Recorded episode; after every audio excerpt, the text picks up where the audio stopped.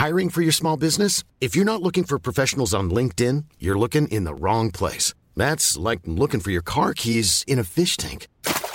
LinkedIn helps you hire professionals you can't find anywhere else, even those who aren't actively searching for a new job but might be open to the perfect role. In a given month, over 70% of LinkedIn users don't even visit other leading job sites. So start looking in the right place. With LinkedIn, you can hire professionals like a professional. Post your free job on linkedin.com/people slash people today. Bonsoir, bonjour, bon après-midi à tous. Je suis Fabrice Florent, je suis votre hôte et je vous souhaite la bienvenue dans ce nouvel épisode d'Histoire de Daron. Cette semaine, je vous propose d'écouter l'histoire d'Emmanuel qui m'a écrit un mail intitulé entre guillemets Daron de base. J'ai d'abord trouvé ça étonnant, puis je me suis rendu compte en lisant que les réflexions d'Emmanuel sur sa paternité n'étaient pas si basiques que ça. Un épisode où on parle énormément de masculinité, où Emmanuel raconte ses doutes suite à la naissance de son fils, ses questionnements sur sa capacité à endosser le rôle de ce fameux mâle alpha, sur qui sa douce pourra toujours se reposer. On parle aussi de la première année avec Elliot, leur premier fils, qui a eu du mal à faire ses nuits et leur a fait vivre des moments très compliqués à cause du manque de sommeil. Et on parle aussi des émotions qui en ont résulté, de la colère, de la culpabilité et encore de la colère et encore de la culpabilité. On discute aussi de comment il s'est sorti de ce cercle vicieux, de l'arrivée de leur deuxième fiston et de comment Emmanuel se porte aujourd'hui, 9 ans plus tard. Un très grand merci à lui, j'ai passé un super moment à discuter avec lui, j'espère que vous l'apprécierez autant que moi. Si vous écoutez ce podcast régulièrement, vous connaissez la chanson. Abonnez-vous à ce podcast, mettez-lui une bonne note sur votre appli de podcast préféré, partagez cet épisode à quelqu'un que vous aimez et s'il vous plaît, abonnez-vous à ma newsletter. J'adore pouvoir vous écrire régulièrement. Bien sûr, tout ça est gratuit. Je vous mets les liens dans les notes de cet épisode. De mon côté, je vous donne rendez-vous tous les premiers et les troisièmes lundis de chaque mois pour un nouvel épisode d'Histoire de Daron. Mais en attendant, voici notre discussion avec Emmanuel. Bon, on est avec Emmanuel. Salut Emmanuel. Salut Fabrice. Ça va? Ouais, ça va bien, je te remercie. Emmanuel, tu m'as envoyé un mail et je me permets de le préciser parce que c'est pas tout le temps le cas. Intitulé Daron de base.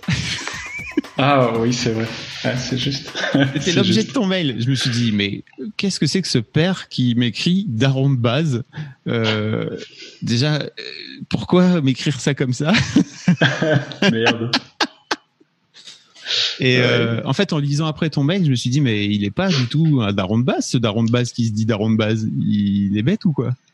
Ouais. Euh... ouais, du coup, ouais, c'est vrai que ouais, je me sens un peu con. Oui, bah oui, c'est ouais. Mais tu te sens pas con. comme ça. Pourquoi tu te sens pas con? Euh, C'est intéressant en fait que tu te sois que tu te sois présenté comme daron de base. Pourquoi t'as pourquoi tu m'as écrit ça en fait en te disant daron de base? Euh, je pense qu'il y a deux choses, c'est qu'à la fois j'ai la dévalorisation facile, ça c'est un gros défaut que j'ai sur lequel j'essaie de bosser. Et, euh, un autre truc, c'est euh, j'avais quand même un peu dans la tête d'Aaron de base, euh, enfin comme nous tous en fait, dans le sens où ouais on fait tous ce qu'on peut avec ce qu'on a et euh, ouais, enfin on est basique quoi, on, est des êtres humains avec deux, bras, deux jambes, on n'est rien, enfin oui. ou, pas, oh, oh là là, hein, faut pas que je parte sur des trucs comme ça. Un humain de base et voilà on est des êtres humains on est tous à peu près euh, pareillement constitués et euh, et voilà on fait ce qu'on peut. On fait ce qu'on peut. Ouais et en même temps quand j'ai lu ton mail euh, t'es pas du tout dans des questionnements de de base hein, tu vois. On, va, on, va, en reparler un peu après mais ouais. tu tu c'est un peu deep tout ce que tu racontes dans ton mail et bah je ouais bah je me rends pas compte de comment ça peut okay. être perçu à l'autre bout. Moi j'ai toujours l'impression d'être le mec qui débarque. Euh, euh, tu sais, t'as un train à 11h45. Je prends le train de 11h45, mais trois jours après. J'ai toujours l'impression de, de, réaliser les trucs, mais j'ai l'impression d'être lent à, à, à, assimiler et à, à réaliser les trucs. C'est-à-dire, je peux, je peux mettre le doigt dessus. Je dis, ok, ça, ça cloche. Mm. Mais il me faut mais vachement plus de temps pour dire, ouais, mais ça cloche, mais t'es pas obligé de faire comme ça en fait. Ok. Enfin, je sais pas comment dire, mais ouais. Ouais. Okay. On va parler un petit peu de donc de, de ta paternité. Euh, ouais. Avant ça, est-ce que tu peux te présenter? T'as 37 ans, c'est ça? Oui, j'ai 37 ans. Ouais. ouais. Euh, me présenter, bah, j'ai 37 ans. J'ai, euh, je suis marié, j'ai deux enfants. Ma compagne s'appelle Maud et mes enfants s'appellent Elliot et Bilal. Elliot est l'aîné, Bilal est le second. Ok. Et puis quoi dire d'autre J'allais encore dire que je suis un gars de base. Enfin ouais, je euh, voilà, je j'ai un parcours si j'ai un parcours professionnel où on me dit que c'est un peu atypique. J'ai pas mal eu de de grosses courbes dans ma vie professionnelle, mais des courbes à des fois 90 voire 180 degrés. Mm. Et euh, voilà, comment me présenter autrement? Je, sais pas, j'adore bricoler, j'aime bien la musique, j'aime bien, j'aime bien, voilà, j'aime bien la vie. Globalement, j'aime bien la vie, c'est cool. Okay. Voilà. Euh, la, première question que je pose souvent à, mes, à darons, à mes invités dans l'histoire de daron, c'est euh, comment t'es venu euh, l'envie de, faire des enfants? Ah, Ouais, alors l'envie. alors moi en fait c'est pas vraiment, c'est pas moi qui étais moteur, c'est c'est Maud, donc Maud a quelques années plus que moi et elle m'a vendu, elle m'a préparé un petit peu. On était ensemble depuis pas si longtemps, peut-être ouais, ça faisait deux trois ans qu'on était ensemble, mais déjà elle m'avait un peu préparé en disant ah, moi les enfants euh, et puis euh, l'horloge biologique, ce genre de truc. Euh, bon, ok. Et, et c'est plus elle en fait qui m'a qui m'a dit bah voilà là là là moi j'aimerais bien j'aimerais bien qu'on se lance pour avoir pour avoir un enfant et et donc moi j'étais encore à J'étais plutôt dans une période où c'était compliqué professionnellement, euh, c'était compliqué même personnellement dans ma tête. Euh, justement, c'est, euh, c'est comment dire, ces problèmes de confiance en moi. Enfin voilà, à me poser mais tellement de questions qui m'immobilisent plutôt que qui m'empêchent de d'avancer. J'étais un peu dans, dans, dans, ce schéma-là. Qu'est-ce que tu te posais comme question, par exemple? Ah ouais. Alors pour remettre un peu dans le contexte, quand j'ai rencontré quand j'ai rencontré Maud, euh, on, on, habitait au, bord de, l'océan et à Nantes. Et en fait, moi, j'ai toujours eu euh, comme idée de vivre à la montagne. Et donc euh, j'en avais parlé. Et un an après, elle terminait ses études. Elle a cherché, elle a cherché un job. Elle a trouvé dans une ville qu'on connaissait pas. on a regardé, il y avait les montagnes à côté. On a débarqué donc à Annecy. ce faisant, on s'éloignait de nos parents de nos amis qui bizarrement ont jugé opportun de tous se réunir à Nantes au moment où on se barrait. Euh, J'ai encore un peu de rancœur de ça. Je suis encore un peu déçu de ça, mais bon, euh, c'est comme ça, c'est la vie. Et, euh, et, en fait, je suis arrivé, on est arrivé dans la région au moment de la crise en 2008, et moi je bossais qu'en intérim, mais je me suis retrouvé au chômage. Donc en gros, j'amène celle avec qui je, je, projette de faire ma vie à l'autre bout du monde, enfin à l'autre bout du monde, n'importe quoi, à l'autre bout de la France. Je l'éloigne de ses parents, alors qu'il y avait un lien très très fort avec ses parents et ça c'était assez clair.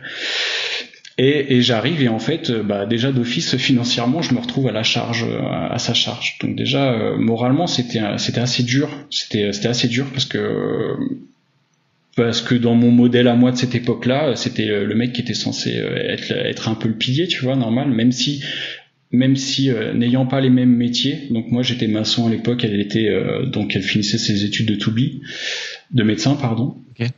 Et donc je savais d'office que de toute façon, elle allait gagner euh, à terme beaucoup plus que moi et que voilà, fallait déjà que je me le mette un peu dans la tête. Et, tu, et tu le vivais comment ça, euh, le fait qu'elle te, qu'elle, qu'elle, alors qu'elle, qu'elle allait gagner plus que toi? Déjà, ça a été un frein dans, votre, relation d'une manière ou d'une autre? Non, pas du tout. Ok. Non, non. C'était, par contre, je savais que c'était un verrou que j'aurais besoin de faire sauter. Et ça fait partie des trucs que j'ai mis du temps. Euh, euh, j'ai essayé de le formuler tout à l'heure, c'était peut-être pas clair, mais là ça peut être, euh, ça peut peut-être mieux expliquer. J'ai longtemps, longtemps je me suis dit ah putain, euh, ça c'est un truc merdique. Je, sais que ce rapport à l'argent, le, gars qui doit ramener plus les sous, qui doit assurer la famille, je sentais que c'était un truc merdique. Mais ah, il m'a fallu vachement de temps pour dire, hé hey, mais mec, ce truc merdique c'est une représentation en fait. T'as pas besoin de correspondre à ça. Et il m'a fallu vachement de temps pour franchir juste ce petit pas de merde alors que j'avais déjà euh, fait le constat. Pardon, je parle un petit peu grossièrement, je suis désolé. Oh, n'hésite pas. On... Euh, ouais, je, parle un peu comme un chartier parfois. Moi-même, je peux dire des gros mots. C'est pas. Ok, ça marche. T'inquiète pas, on n'est pas à la télévision. alors fais-toi plaisir, ça me, je me sentirais moins seul. Euh, et donc non, ça n'a pas posé de souci euh, dans, dans le fait que je me projette avec elle. C'était. Ça d'où Ça te venait de ton modèle paternel? Oui, ouais, ouais, ouais, ouais. Ouais, ouais, je suis, euh, je suis issu d'une famille euh, de d'agriculture, de, viticulteurs, où le modèle, euh, mon père a repris l'exploitation familiale et, et, était quasiment complètement là-dedans. En fait, il faisait d'autres activités à la mairie, je sais pas quoi à côté. Bref, et donc c'est lui qui ramenait les sous et ma mère bossait un peu à l'entreprise, mais s'occupait aussi beaucoup de nous. Donc voilà, j'ai grandi dans ce dans ce modèle-là, euh, dans ce modèle-là. Voilà. Et puis et puis surtout, mes parents étaient pas hyper présents, donc euh, je pense que j'ai aussi intégré beaucoup de schémas sociaux ou de représentations qu'on se fait, euh, je sais pas, par les copains, par l'école, tout ce qui est véhiculé dans le, dans le contexte, quoi. Voilà. Mais c'est hyper dur de se débarrasser de ces schémas à la con, comme tu dis, tu vois. Donc, ouais. Euh, ouais, ouais, ouais. Et, et en fait, et cool. je fais. Vas-y, vas-y. Non, non, vas-y. Je fais, je fais un petit lien promo vers ton. Euh... Ah, t'as un podcast. J'ai ah, j'ai le titre qui vient de s'enfuir et qui m'a qui m'a beaucoup aidé. c'est promo pour toi. Oui, vraiment, ouais. Ah, ouais, trop ouais. bien. The Boys Club. Ah ouais, merci, merci, c'est ça, The Boys Club. Très très ah, intéressant. Ça fait plaisir. Ouais, c'est chouette. Ah bah, J'en parlerai à Mimi parce que tu sais qu'en plus euh, l'histoire veut que ce soit une meuf qui ait lancé ce ce podcast oui, et que mm. en fait elle, elle disait euh, qu'elle attendait depuis des années que des mecs décident de s'emparer de ce de ce sujet mais bien sûr les mecs ils préfèrent dire nous on préfère chasser le mammouth plutôt que de parler de ouais, c'est vrai. et donc forcément c'est une meuf qui l'a lancé et c'est cool bah écoute ça me fait vraiment plaisir que tu que ça ouais, t'ait aidé quoi. Ah ouais, enfin il y a, y a tellement d'exemples super chouettes, super intéressants qui peuvent t'amener à mettre le doigt sur certains trucs pour soi, c'est chouette, c'est très okay. très chouette. Bon, bah, j'en suis bien. au début, mais c'est pas mal. Franchement, je je pense que quand j'arriverai au bout, je serai pas déçu. Enfin, je suis déjà okay. pas déçu au bout de 5-6, donc ouais, ouais ah, c'est cool. cool. Donc ouais, pour revenir à ton, ton histoire de, de papa, donc sous ton impulsion, vous partez euh, à Annecy, c'est ça? Et toi, tu ouais. te retrouves au chômage pendant ouais, le ouais. temps que Maude euh, su, va, va, subvenir euh, à vos besoins, quoi, tu vois. Ouais, en échange, ça. elle te dit, mon gars, euh, en échange de ça, t'as intérêt à être enceinte, c'est ça? Non, non, non, ça s'est pas fait comme ça. Elle pas, elle fonctionne pas au chantage euh, dans. Ça aurait pu, ça aurait été assez bizarre comme relation, mais ouais, ouais un peu fort comme relation. Ouais, fuis. C'est quoi euh, Ouais, Fly You Fools, non C'est ça dans. Pardon pour l'accent. Euh, dans le Seigneur des Anneaux, ouais. Euh, ouais, ouais, ouais c'est ça. Oh, je revois l'image du coup avec la barbe du gars qui parle là en disant ça là quand il avant de tomber. Bref. Donc euh, oui, donc on arrive et je me retrouve, je me retrouve, euh, ouais, je me retrouve dépendant d'elle quoi. Euh, pas tant que ça au final, parce que j'ai retrouvé du job rapidement derrière. Je suis pas, j'ai aussi eu, je sais pas pourquoi, la hantise du chômage, mais pareil, un préjugé. J'avais la hantise du chômage. Je me sentais comme un, comment on appelle ça? Euh, Système. Ouais, enfin, ouais, voilà, exactement. Et mmh. j'avais, j'avais cette espèce de spectre débile, euh, voilà, euh, tu profites. alors que, et du coup, ça m'a toujours posé problème. Enfin bref, j'ai retrouvé du boulot assez rapidement derrière, et au final, j'ai pas été dépendant, j'ai pas. Pff, non, au final non. au final non, mais voilà, c'est c'était quand même pas très euh, évident à vivre. Et donc pour pour avancer un peu euh, sur donc l'année suivante on se marie. Et l'année suivante encore donc deux ans après elle me dit écoute moi un enfant ça me là ça me parle. Ça s'entrechoque à l'intérieur euh, au niveau de au niveau du ventre. Là j'ai bien envie et est-ce que est-ce que toi c'est ok? Et je, et je lui ai dit bah ouais ok un peu un peu sidéré un peu waouh waouh waouh euh, ouais est-ce que je suis prêt? Beaucoup de questions en fait. Euh, je suis déjà pas à la hauteur moi de ce que je pense devoir être. Est-ce que je vais être à la hauteur de ça? Et, et en même temps je me suis dit, bah écoute euh, voilà elle te fait confiance vas-y euh, arrête de te poser des questions puis feu quoi. Alors spoiler et alerte on n'est jamais prêt hein. C'est enfin je sais pas. Ouais. ouais ouais. Je pense que quand même quelques mois de plus ça m'aurait peut-être été ah ouais tu crois? ouais ouais franchement ouais. Ouais je pense mais ouais, ça, ouais. ça, aurait changé quoi en quelques mois? Ça me manquait plus de confiance en moi. C'est juste, je pense, c'est un élément qui était important. Si j'avais eu un peu plus de ressources à l'intérieur de moi-même, euh, c'est mal formulé mon truc, j'allais mal branler ma phrase. Oh là là. Non mais je vais pas rajouter un gros mot derrière là. Je, j'ai pas. On s'en fout. Vas-y. Ouais. Raconte comme t'as envie de raconter. Ouais, ok, ça marche. Euh... Et bah du coup j'ai perdu le truc. Euh... Tu disais que en fait quelques mois de plus t'aurais amené de la confiance en toi. Ouais, quelques mois, 24, 36 mois par exemple. non, mais c'est très. Je, en fait, je partais de loin, quoi. Là, c'est. Mais vraiment, je pense que la confiance en, en soi, c'est important quand même euh, mmh. d'être. Euh, d'avoir confiance à, dans sa capacité à rebondir en tout cas. Pas pas avoir de l'assurance pas se dire ouais c'est bon nickel les doigts dans le nez on sait pas de quoi l'avenir est fait mais avoir confiance en sa capacité à rebondir et ça je l'avais pas assez je pense à l'époque. Et donc euh, mais qu'est-ce qui donc... te excuse-moi, je, te coupe, mais, mais qu'est-ce qui te manquait comme confiance? Qu'est-ce que tu as l'impression de d'avoir aujourd'hui que tu n'avais pas à l'époque? J'arrive à faire taire mes voix intérieures. J'arrive à, faire ralentir les questions, ce brouhaha intérieur qui fait qu'à force de poser des questions, ça t'immobilise et t'es en panique, genre contre un mur et tu dis ah mon dieu, je regarde par là, oh là là, ça vibre dans tous les sens, ça me fait peur, qu'est-ce que je fais? Ah je regarde tout droit, c'est pareil, ah je regarde à droite, tu vois, ce truc infernal dans ta tête avec c'est un peu le stéréotype de la voix, euh, le petit ange le petit démon euh, qui, qui te saoule et et qui ferment jamais leur bouche quoi. Et du coup c'est épuisant et, et pendant ce temps-là tu fais rien en fait et tant que tu fais pas, tu peux pas savoir si tu es à la hauteur des choses, tout simplement. Et euh, cette espèce d'inhibition qui fait que. Comment comment t'as fait pour faire taire cette petite voix? C'est euh, un peu de hasard, un peu de volonté, un peu de mes erreurs, mes erreurs. En faisant, en fait, bon, après, euh, je suis du genre à beaucoup m'en faire, mais une fois que je suis dos au mur, je sais que je fais les pas en avant. Je suis pas quelqu'un qui recule. Euh, bon, de toute façon, on peut pas reculer, tu me diras. Euh, on peut que avancer ou partir sur le côté, mais ouais, tôt ou tard, je sais que je, je m'assère, je suis un peu lent peut-être à, assimiler les choses, mais tôt ou tard, euh, j'y vais. Quand j'y vais, j'y vais vraiment. Et, et puis bah des fois j'y vais vraiment et je me rate. et du coup, bah quand tu te rates, tu dis ah bah ouais, là ça c'était pas fou là bah, c'est quoi le truc qui a, qui a, pas marché ou qui a pas marché à hauteur de ce que je voulais? Et puis bah voilà tu t'apprends quoi. Simplement t'apprends. Ok. Euh... je dirais ça ouais. donc t'as... ah oui il y a un truc que je voulais dire c'est que ma femme étant persuadée d'être stérile pour je ne sais quelle obscure raison dans le domaine médical j'ai l'impression que c'est une marotte ça quand ils sont quand ils connaissent un peu tout, tout le euh, comment dire euh, la complexité de la création d'un enfant, tout ça, je pense qu'ils sont plus au fait aussi des risques et des, choses qui peuvent arriver. Et en tout cas, donc, euh, donc euh, avait une tendance à croire qu'elle était, euh, qu'elle était très probablement stérile. Et je m'étais dit, bah, c'est horrible hein, ce que je veux dire peut-être, mais je me dis, ouais, cool, ça va me laisser un peu le temps de d'endosser un peu les vêtements de papa, me faire, tu vois, de faire mon chemin, l'idée de tout ça.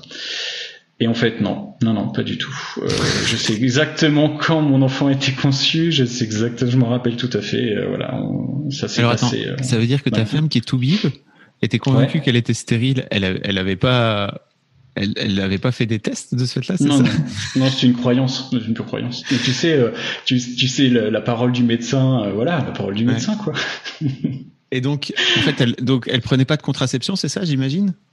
Euh, si elle prenait la contraception et puis elle arrête. Euh, non, on, ou c'était des préservatifs à l'époque? Bah, c'est pas très important. Je sais plus quel était le mode de contraception, mais on a arrêté la contraception et, euh, et euh, voilà.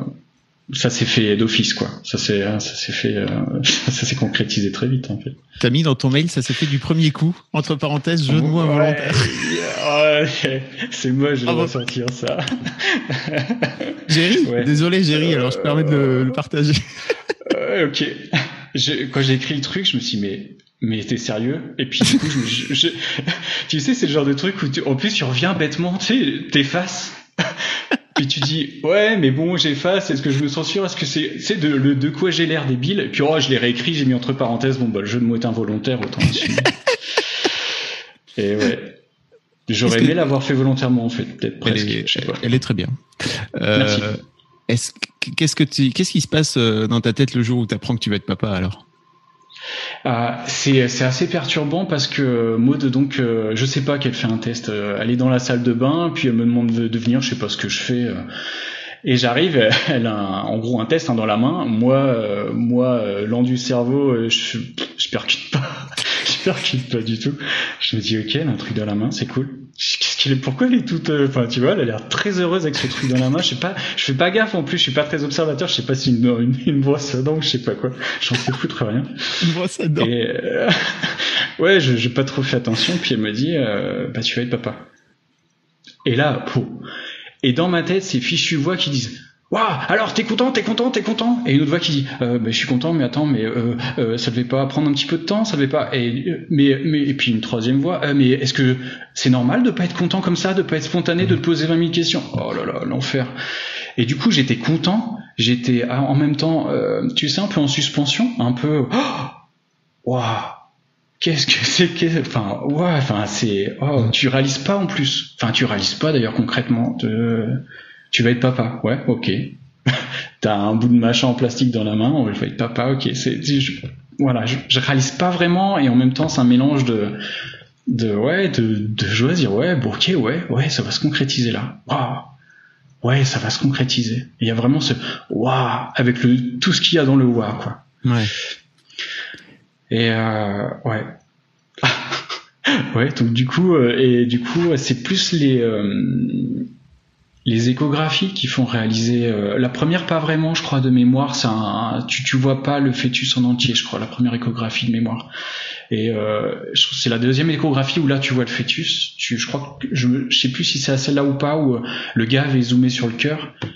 Et et là, c'est quand même impressionnant. Là, là, t'es euh, t'es quand même face à du concret. T'as l'image sur un écran, tu regardes le vent, tu regardes l'image, tu regardes le vent, tu regardes l'image, tu dis bon, il y a un lien de toute façon clairement, c'est dedans. L'écran n'est pas dedans, mais l'image de l'écran est dedans. Donc t'as tout ce discours dans ta tête qui qui, qui dans tous les sens et euh, voilà. Et euh, ça, ça, ça a été plus un marqueur. Le ouais, l'échographie était plus un marqueur pour moi. Et après, il y a un truc quand même qui était qui était qui était, je pense peut-être un peu dommage, c'est que Maud étant médecin moi derrière j'étais en roue libre. Enfin je veux dire, euh, ouais, non c'est pas vraiment l'expression qui est adéquate. En tu te reposais sur elle peut-être c'est ça? Mais ouais, mais même pas par, euh, même involontairement, parce qu'en fait, euh, tu vas au rendez-vous avec les médecins, euh, tu vois, ils discutent, machin, puis ils disent, ah, mais vous êtes médecin, et ils commencent à partir avec des mots qui font plus de quatre syllabes, des trucs que tu piges rien. Toi, t'es là, tu sais, t'as, enfin, t'as l'impression d'être le, euh, d'être genre tu vois deux potes avec une meuf et tu sens très bien que c'est ton pote qui crush et pas toi grosso modo c'est ça et du coup tu te retrouves en route secours euh, et tu dis bon euh, qu'est-ce que je fais là? Je je je sors ah, mon portable, je fais, je fais un truc. Ouais, j'ai des images des fois qui sont pas très adéquates, mais c'est comme ça que tu dis. Ça marche très bien. Merci. ça vient tout de suite. Tant mieux. Parfait. Et du coup, euh, du coup, ça, ça a été quand même un petit peu dommage parce que bah, je me suis reposé sur elle euh, par défaut parce que en fait, systématiquement dans les conversations, ils se mettent à parler professionnel à professionnel et, et, malheureusement, euh, non pas que ça m'intéresse pas, mais je vais pas m'amuser à, apprendre du vocabulaire de médical pour pour piger ce qui se passe. Et voilà, donc Maud me, bon, grosso modo, je suis pas débile, hein, je comprenais ce qui, de quoi ça tramait, mais ça partait des fois sur des, des trucs un peu trop, ouais, pas, pas abordable pour un papa de base. Ouais, un daron de base, comme tu dis. Exactement. Exactement. Euh, et, et, tu lui dis pas à ce moment-là à Maud que tu te sens un peu laissé sur le bord de la route euh, quand, quand elle commence à parler, euh, ou elle, tu vois, de lui demander par exemple de traduire ou un truc comme ça? Je crois qu'on en a parlé, mais c'était ok pour moi. J'ai le souvenir que c'était ok pour moi. Ok, je comprends grosso modo le, la trame. J'ai pas besoin de rentrer dans le détail. Euh, je sais qu'il va bien, je sais qu'il y a telle épaisseur de telle membrane qui fait qu'il faudra que ça soit surveillé, je sais pas quoi. Euh, voilà, je pige dans les grandes lignes, j'ai pas besoin de, de m'encombrer avec les détails. J'ai déjà, j'ai déjà mon perso à moi avec mes problèmes vis-à-vis de ma confiance en moi à gérer. Euh, on va pas surcharger le truc avec des détails inutiles, quoi. C'est un peu comme ça que je le, que je le vis. Ok. Comment se passe le reste de la grossesse, justement par rapport à, à ton appréhension, à ton image euh, de toi en train de devenir père, etc. Euh... J'ai pas mal de trucs qui me viennent à l'esprit et du coup je, je sais pas par quel commencer. Tu, tu veux bien répéter ta question parce que je crois que du coup, non vas-y le... prends le premier truc qui te vient à l'esprit je vois un peu en fait une, une descente en fait. Quand, pendant la grossesse de Maud, on avait on venait d'acheter une maison, il s'est avéré qu'elle était en mauvais état. Donc déjà tu vois pour l'ego quand t'es maçon que t'achètes une baraque et qu'il s'avère que c'est pas fou, que en gros c'est un peu du cache misère et tu dis bah ouais j'aurais peut-être pu regarder un peu plus dans le détail. Euh, il y a ça, il y avait, on avait des problèmes, des trucs très très basiques, très très très bêtes, euh, des voitures qui tombent en panne avec des factures euh, assez élevées, euh, des trucs où tu te dis wow, ok, beaucoup de frais qui partent quand tu achètes une maison. En fait aussi pareil, il y a des trucs bêtes. La banque te dit t'as pas besoin d'avoir de côté, sauf que t'as des faux frais dans tous les sens et que ça part à coup de billets de 5000 ou de 10 000. Et il y a un moment, t'es content de les avoir déjà parce que parce que mine de rien, ça tombe pas comme ça. Euh, et, et, en même temps, tu flippes, tu te dis, mais attends, est où le, quand est-ce que ça s'arrête? Hmm. C'est quand que le bonhomme qui débarque de je sais pas où, qui me dit, ah au fait, il y a ça comme frais aussi, euh, c'est 2500. Ah ouais, ah ouais. à la fin, ouais, ça, et du coup, il y avait un peu ça. Il y avait, euh, il y avait aussi euh, euh, la première grossesse de Maud s'est vachement bien passée dans le sens où physiquement on a on, aime beaucoup sortir, on a fait beaucoup de montagnes, on a continué à beaucoup marcher et ça c'était super cool. Après elle avait un peu de elle avait un peu de, de complexe sur son physique. Euh, je pense qu'elle avait un peu cette image de la femme idéale qui est enceinte, grossit seulement du ventre et euh, par exemple pas du cul, pas des hanches, pas de la bouille, etc., etc. Euh, et euh, et ce, ce point-là était euh, était plus compliqué, je crois, pour elle à gérer. J'ai essayé d'être là le plus possible pour, enfin voilà, pour dire ouais et alors en fait, hmm. on s'en tape moi, moi je t'aime comme t'es, euh, voilà. Et puis euh, accessoirement, on risque de vieillir ensemble si ça dure. et comme c'est le projet, ça serait quand même pas mal. Et logiquement, on devrait prendre des rides. Logiquement, on devrait devenir un peu tout pourri. Oh pardon. Oh pardon. je suis désolé on devrait devenir de moins en moins, euh, voilà quoi. Tu sais, il y a Ben, de, ben Mazué, il, a une, euh, chanson qui s'appelle euh, euh, Fané à tes côtés, tu vois. Oh Ben Mazué, c'est l'ancien Toubib qui a fait, euh, qui s'est mis à faire de la ah, musique. Ouais. Je le déteste. Il faut qu'il sache que je le déteste. Ma femme l'adore parce qu'il est médecin et qu'en plus il s'est reconverti dans la musique et qu'il est bon. Et en plus, même moi j'aime bien. J'arrive même pas à admettre que j'aime bien ses chansons. Tellement, mais il m'agace. Alors là, je vous fais une petite aparté. Si vous voulez en savoir plus sur l'histoire de Ben Mazué, je vous mets dans les notes de cet épisode un lien direct vers une interview qu'on a fait ensemble où il raconte sa vie, sa carrière, son œuvre. C'est dans mon autre podcast qui s'appelle Histoire de succès. Un grand merci. Bon, bah, écoute, euh, voilà, il disait, euh, il y a une chanson où il dit, euh, euh je serais, alors attends, j'ai plus la parole exacte, mais en gros, c'est, je serais heureux d'avoir à côté de moi une fan, une femme qui fan à mon bras. Tu vois.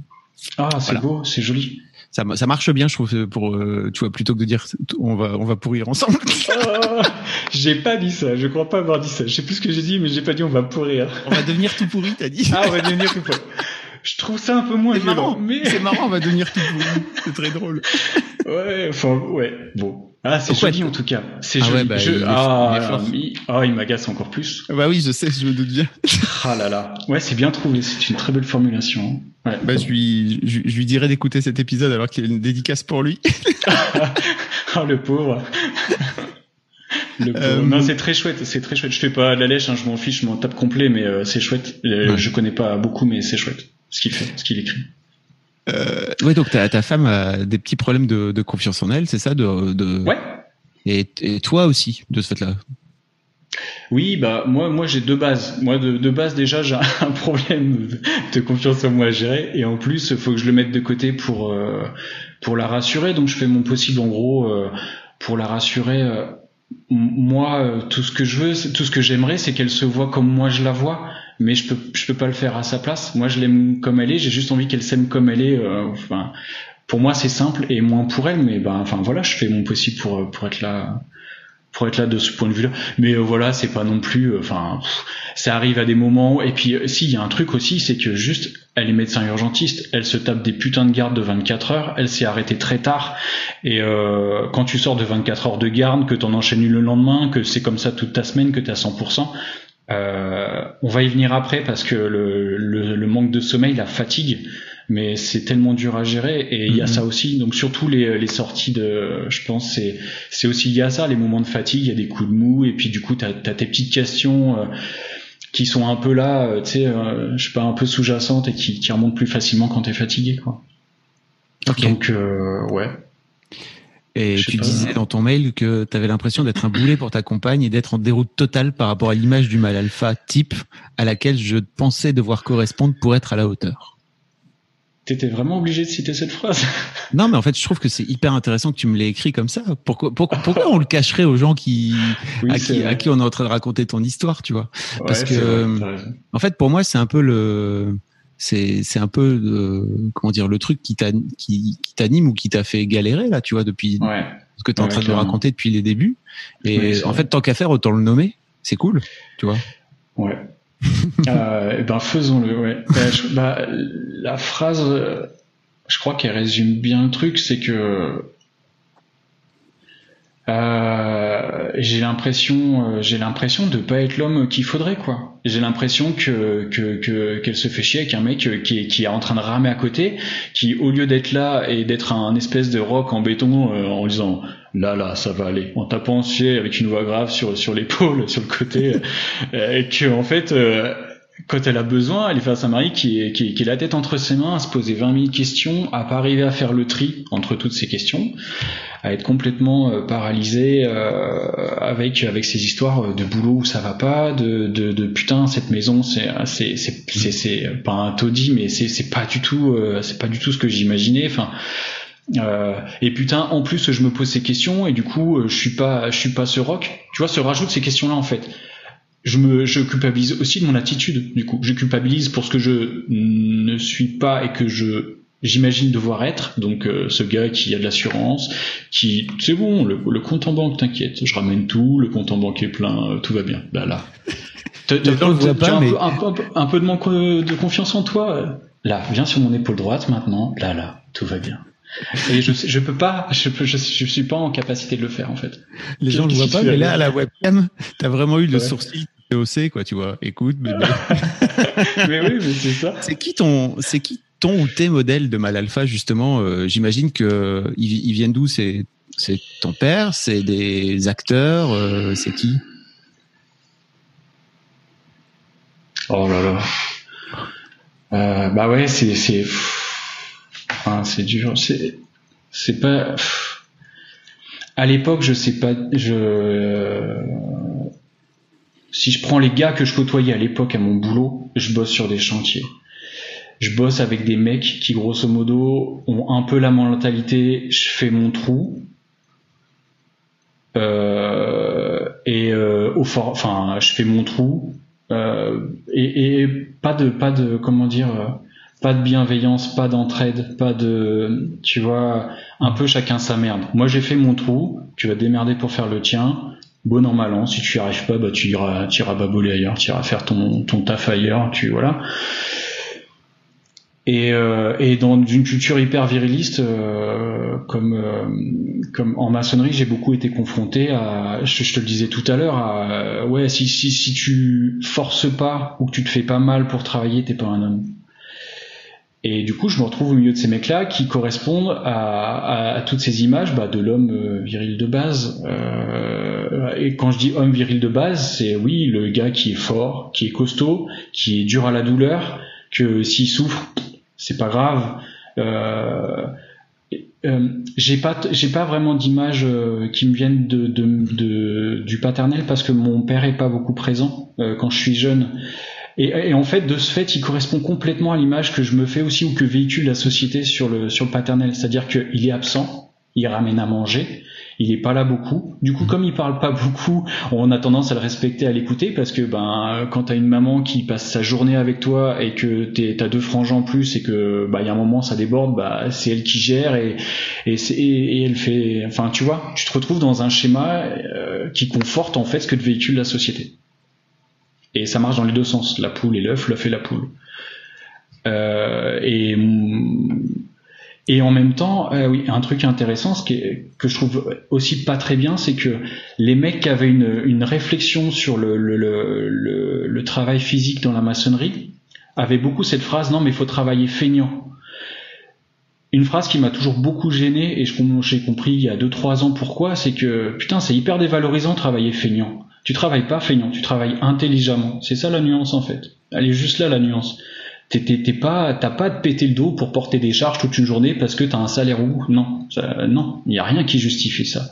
Tu fais ton travail intelligemment, tu préserves ton corps parce que derrière toute journée, il y en aura une deuxième, après il y en aura une troisième, et si jamais tu bosses dans ce boulot-là toute ta vie, ben mec, il va falloir que tu sauvegardes un peu ton physique parce que sinon tu t'arriveras, t'arriveras pas au bout, quoi.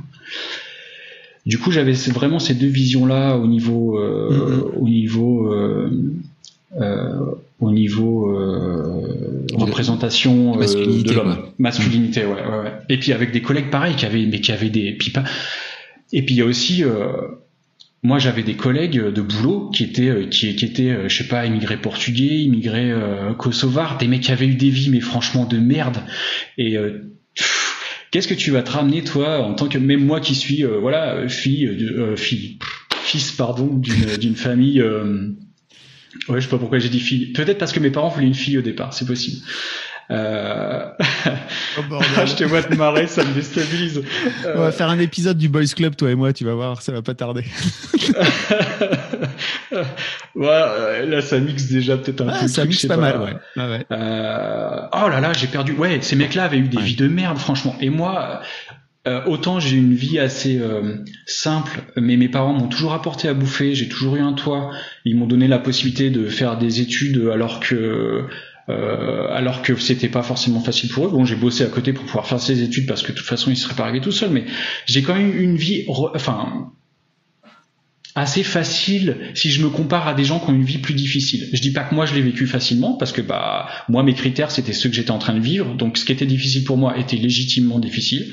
Mmh. Euh, mais euh, quand tu te retrouves euh, face à des mecs qui ont vécu la guerre, dont les parents sont venus euh, dans des pays pour fuir ça, que déjà il s'ouvre assez pour t'en parler. Enfin, t'es es malvenu de, de ramener euh, de ramener ton truc en disant oh, je me pose des questions sur l'orientation professionnelle, je sais pas quoi faire. Euh, toutes ces questions dans ma tête, euh, ben c'est difficile à ramener ça. C'est difficile à ramener ça. Et en même temps, elles sont légitimes tes questions, tu vois. Ouais, mais j'avais pas de, j'avais pas de, de collègues masculins avec qui pouvoir échanger là-dessus. C'est aussi pour ça d'ailleurs que j'ai quitté la maçonnerie au bout d'un moment. Je pense pas que c'est tant le boulot qui me déplaisait, même si physiquement, euh, euh, je suis fabriqué comme un, comme un cordon de chargeur de portable, donc euh, j'aurais peut-être pas tenu très longtemps. Mais euh, j'avais pas, j'avais pas, ouais, ces personnes qui pouvaient m'apporter une réflexion et avec qui on pouvait vraiment euh, discuter euh, discuter plus avant euh, là-dessus quoi. Ouvertement. Et, et, et, encore que parce que déjà ce que certains enfin je pense surtout à un collègue qui m'avait raconté sa vie franchement ouais je suis à des kilomètres de ça quoi. Enfin vivre la guerre c'est franchement en tant que gamin tu qu'est-ce que tu veux répondre à ça? Mm. ouais bah, euh, j'ai foiré ta question, je sais plus. Euh... Non, mais arrête de, arrête. Ouais, c'est vrai. Excuse-moi. si, t'as foiré ta question, je te le dirai en fait. Ah non, tu, tu réponds pas à ma question. Mais là, en fait, tu, tu réponds très bien à la question. Ma question de base qui était autour de ta représentation du, du mal alpha. Donc tu vois, t'as, t'as, t'as, as très bien répondu. Euh, mais Bon, merci en tout cas pour ce partage parce que je trouve que c'est vraiment très précieux. Effectivement, on, on dévie un peu du sujet euh, de la paternité, mais je pense que l'air de rien, chez toi, en tout cas, ça m'a l'air d'être très lié, quoi. Ouais, ouais, c'est lié. Ouais. Comment se passe euh, l'accouchement? Ah, comment se passe l'accouchement ouais. Ah, il se passe super bien. Ouais. L'accouchement euh, pour toi en tout cas. Bien. ouais, c'est vrai. Pour moi, bah forcément. Pour moi, euh, ouais. Non, je suis pas. Euh, oui, oui, il se passe bien. Je suis pas stressé particulièrement. En fait, c'est juste un soir où je vais, je vais pour me coucher. D'ailleurs, à cette époque-là, j'ai posé madame à mon boulot. En gros, je sais que mon fils va naître à la fin du mois, il, il naît courant mars et je sais qu'à la fin du mois, je ne, bosse plus à ce boulot. Je sais pas ce que je vais faire derrière, j'ai juste posé madame parce que j'en pouvais plus, que c'était en train de me, bouffer de l'intérieur. Et c'est déjà une première libération. Même si je ne sais pas et que j'ai un peu la peur de l'après, c'est quand même déjà une première libération. Je pense que c'est déjà un bon pas, un bon pas. Et donc, euh, donc bah tout va bien. Je sais que ce boulot va se terminer à la fin du mois. Mmh. Ce le soir, je, me prépare tranquille. Je suis assez zen. Euh, je fous mon pyjama, je vais me coucher quoi. Et, euh, et ma femme euh, Maud est en train de prendre prendre une douche et puis elle sort et puis elle me dit bah écoute, je pense que tu peux te rhabiller. Et voilà, je percute pas normal comme pour le test de grossesse. Et je dis bah pourquoi? Et elle me dit bah j'ai perdu les os en fait. Ah ok. Bon. Donc, euh, et tu vois, gros blanc, quoi, dans ma tête, euh, le, comme dans les machins, là, de, les, les, les séries, là, des urgences, l'électro, euh, l'électroencéphalogramme plat, t'entends juste dans tes oreilles, un tu... Et ton cerveau, au moment, il dit, hm, c'est peut-être un là, cette note. et il y a une autre partie qui dit, oh, faudrait peut-être reconnecter, mec, là, il serait temps de, de, de, de t'agiter un peu. Et donc euh, bah ça, ça, ça se fait ça se fait euh, gentiment quoi. Euh, on avait déjà préparé les affaires, les trucs et puis on part en voiture, je sais pas, c'est un soir c'est un soir et puis on part à l'hôpital. et et Maud a ses contractions mais ça se passe bien. Elle est assez elle est elle est dure à la douleur hein. pour le coup Maud Maud est dure à la douleur. Et, euh, et donc, euh, on arrive à l'hôpital, euh, tout a l'air de bien se présenter. Euh, elle va accoucher sans péridurale parce que Maud ne peut pas accoucher avec une péridurale pour des questions de, de, santé, elle peut pas. Et donc depuis le départ, c'est pas une surprise. Hein, elle sait dès le départ que, que, de toute façon son accouchement sera sans péridurale. Et euh, donc on arrive, tout est calme, il y a personne, c'est super bien, l'hôpital est quasi désert. On a les aides-soignantes sont hyper top et vachement euh, euh, bienveillante et, euh, et aussi ouverte à autre chose, dans le sens où c'est pas très extraordinaire, mais Maud voulait accoucher sur le côté. Euh, elle avait déjà demandé à des choses qui sortaient un petit peu, pas tant que ça, mais un petit peu du cadre habituel. Et du coup, euh, elles étaient vachement contentes parce que déjà elles avaient le temps et elles nous ont emmené tout un tas de trucs là, les ballons, les machins pour pouvoir se supporter, enfin tout un tas de bordel. Je sais même pas comment elles sont arrivées à faire rentrer ça dans la pièce. Et donc, euh, mode tourner entre son ballon, son machin à suspendre, euh, moi des fois. Enfin, elle changeait de position régulièrement parce que parce que bon, c'était quand même pas rien. Hein, moi je suis là, mais en gros je sers de poteau pour qu'elle puisse s'appuyer euh, quand, quand, quand elle a envie de changer de position, mais concrètement, concrètement, je sers à que dalle. Le poteau. Euh, ah mais vraiment, mais c'est carrément ça. Tu sais les gens qui font les étirements contre le mur là après avoir couru, mais c'est carrément ça. Je me sentais comme un mur quoi. Je me suis dit bon, je ton suis titre, un mur. Ton titre d'épisode ce sera Emmanuel Papa Poteau. oui, bah écoute, euh, en tout cas c'est comme ça. C'est marrant l'image. C'est comme ça que je, le, que je me ressens sur le moment. Bah, ouais, bah, tu sers pas à grand chose. Hein. Mm. Et en fait, donc, euh, donc, je sais plus, euh, ça avance quoi, ça, ça passe. Je sais pas si ça passe vite, je me rappelle pas trop, mais dans, dans mes souvenirs, c'est assez fluide. Hein, ça, ça s'écoute peut-être une heure ou je sais pas, et on passe en salle d'accouchement. Moi, je suis un peu flippé parce que je suis vagal et du coup, je me dis, est-ce que je vais tenir le choc pendant l'accouchement? C'est aussi, euh, ah oui, je, ouais, je suis vagal aussi, donc c'est pas forcément très masculin euh, dans la représentation que j'ai à l'époque aussi la masculinité. Ouais, moi aussi, je suis vagal, t'inquiète. Ah, tu sais ce que j'ai dit la fois où j'ai appris ça? En fait, j'ai fait un malaise chez un copain qui avait un balcon et, euh, et heureusement qu'il était là d'ailleurs parce que sinon il y a des grandes chances que, que j'aurais calanché par dessus. Et en fait, il m'a plaqué contre le balcon, il m'a fait descendre par terre, il me ramène dans le dans le salon. Et je crois que sa mère est arrivée. J'ai un vague souvenir de ça, de sa mère qui arrive, qui dit ça va et tout. Il dit ouais, il a fait un malaise et elle me regarde, elle fait t'as fait un malaise vagal. Et dis mais j'ai pas de vagin. elle explose de rire. Euh, et, du coup, je, je, je comprends euh, que déjà ça a aucun rapport. Et elle m'explique en gros ce qu'est le nerf vagal, etc. Et du coup, euh, ce qui m'est arrivé parce que je, je ne piche pas du tout ce qui s'est passé. Donc j'ai ça, euh, j'ai ça qui, euh, j'ai ça. Ouais, je sais que je suis vagal et je sais qu'il va peut-être falloir que je le gère. Euh, donc on est en salle d'accouchement, ça se passe franchement euh, hyper bien. Euh, un truc qui est vachement important, euh, on en a pas mal parlé par, si on le compare par rapport au deuxième accouchement, euh, la, la sage-femme décrivait beaucoup à Maud ce qui était en train de se passer et c'était très important pour elle parce que comme elles font quand même les femmes un effort assez considérable quand elles accouchent, c'est bien euh, de savoir où elles en sont. ça n'a pas été le cas au deuxième accouchement et ça a beaucoup perturbé Maud. La, la sage-femme lui disait ouais c'est bon ça vient, enfin ça pas ça vient mais ça ça avance. Enfin je sais plus ce qu'elle utilisait comme terme, mm. mais du coup Maud était en train de forcer sans savoir ce qui se passait et elle savait pas si elle était vers la fin, vers le début euh, et euh, moralement c'était assez dur. Et le premier donc du coup était très accompagné, elle décrivait bah voilà, on voit le crâne, voilà, on voit ah tac, on voit l'oreille, ah il y a l'épaule ou je sais pas quoi, enfin bref, c'était assez euh, fluide. Et Maud hurlait elle, elle, elle, criait assez fort quand même dans la dans la dans la maternité. Euh, c'est quand même assez impressionnant, un cri de femme, enfin un cri libéré en fait, un cri, euh, mm. vraiment un vrai cri, c'est assez impressionnant. Et elle s'excusait. Elle s'excusait en même temps qu'elle accouchait. Elle était là, ah, ah, ah, ah, excusez-moi, excusez-moi, je suis désolé, excusez-moi. Et après il y a une autre contraction et elle bloquait et elle poussait, elle ah, je suis désolé, je suis désolé, je suis Elle s'excusait en accouchant quoi. Enfin le truc. Euh, surréaliste. Enfin, moi, ça m'a beaucoup marqué. Est parfaite, vraiment. Ouais, j'ose pas crier pour pas pour pas faire briller le le machin, le micro. Euh, et c'était c'était drôle. Franchement, il y avait il y avait euh, je rigolais pas, mais il y avait quand même un petit morceau dans ma tête qui me disait non mais sans déconner, tu vas pas t'excuser d'accoucher, mais mais c'est quoi ce délire? Enfin, c'était vraiment c'était très très marrant. Comment tu te euh, comment tu te sens toi pendant ce moment-là où effectivement tu as cette sensation et je pense que c'est en tout cas moi je l'ai ressenti comme ça, c'est vraiment le moment où je me suis dit OK, vraiment dans la survie de l'espèce humaine, je sers à rien aujourd'hui, c'est-à-dire que vraiment je peux passer sous un sous un bus là en allant chercher euh, en traversant la rue, je sers à rien. Euh, et toi avec déjà ton ton complexe et ton truc euh, comment tu te sens à ce moment-là quoi? Euh, je j'ai pas ce recul là en fait. Moi de toute façon, pour moi, je sers à rien depuis le départ vu que je suis pas à la hauteur. Donc euh, donc euh, que ça soit maintenant, c'est bon, ça fait neuf mois que ça dure, on est plus à ça près. Oh là là. Euh, ouais ouais ouais ouais, c'est ouais c'est pas ouais c'est pas fou. Non non non, j'exagère un peu. En, fait, je réalise. Ouais ouais ouais ouais ouais. Non mais je m'amène, je me suis vachement amélioré. Hein, attention, mm. je suis plus je suis plus comme ça. Enfin, je suis plus mm. comme ça. Ouais, j'arrive à écouter, à dire ok et je fais ma vie.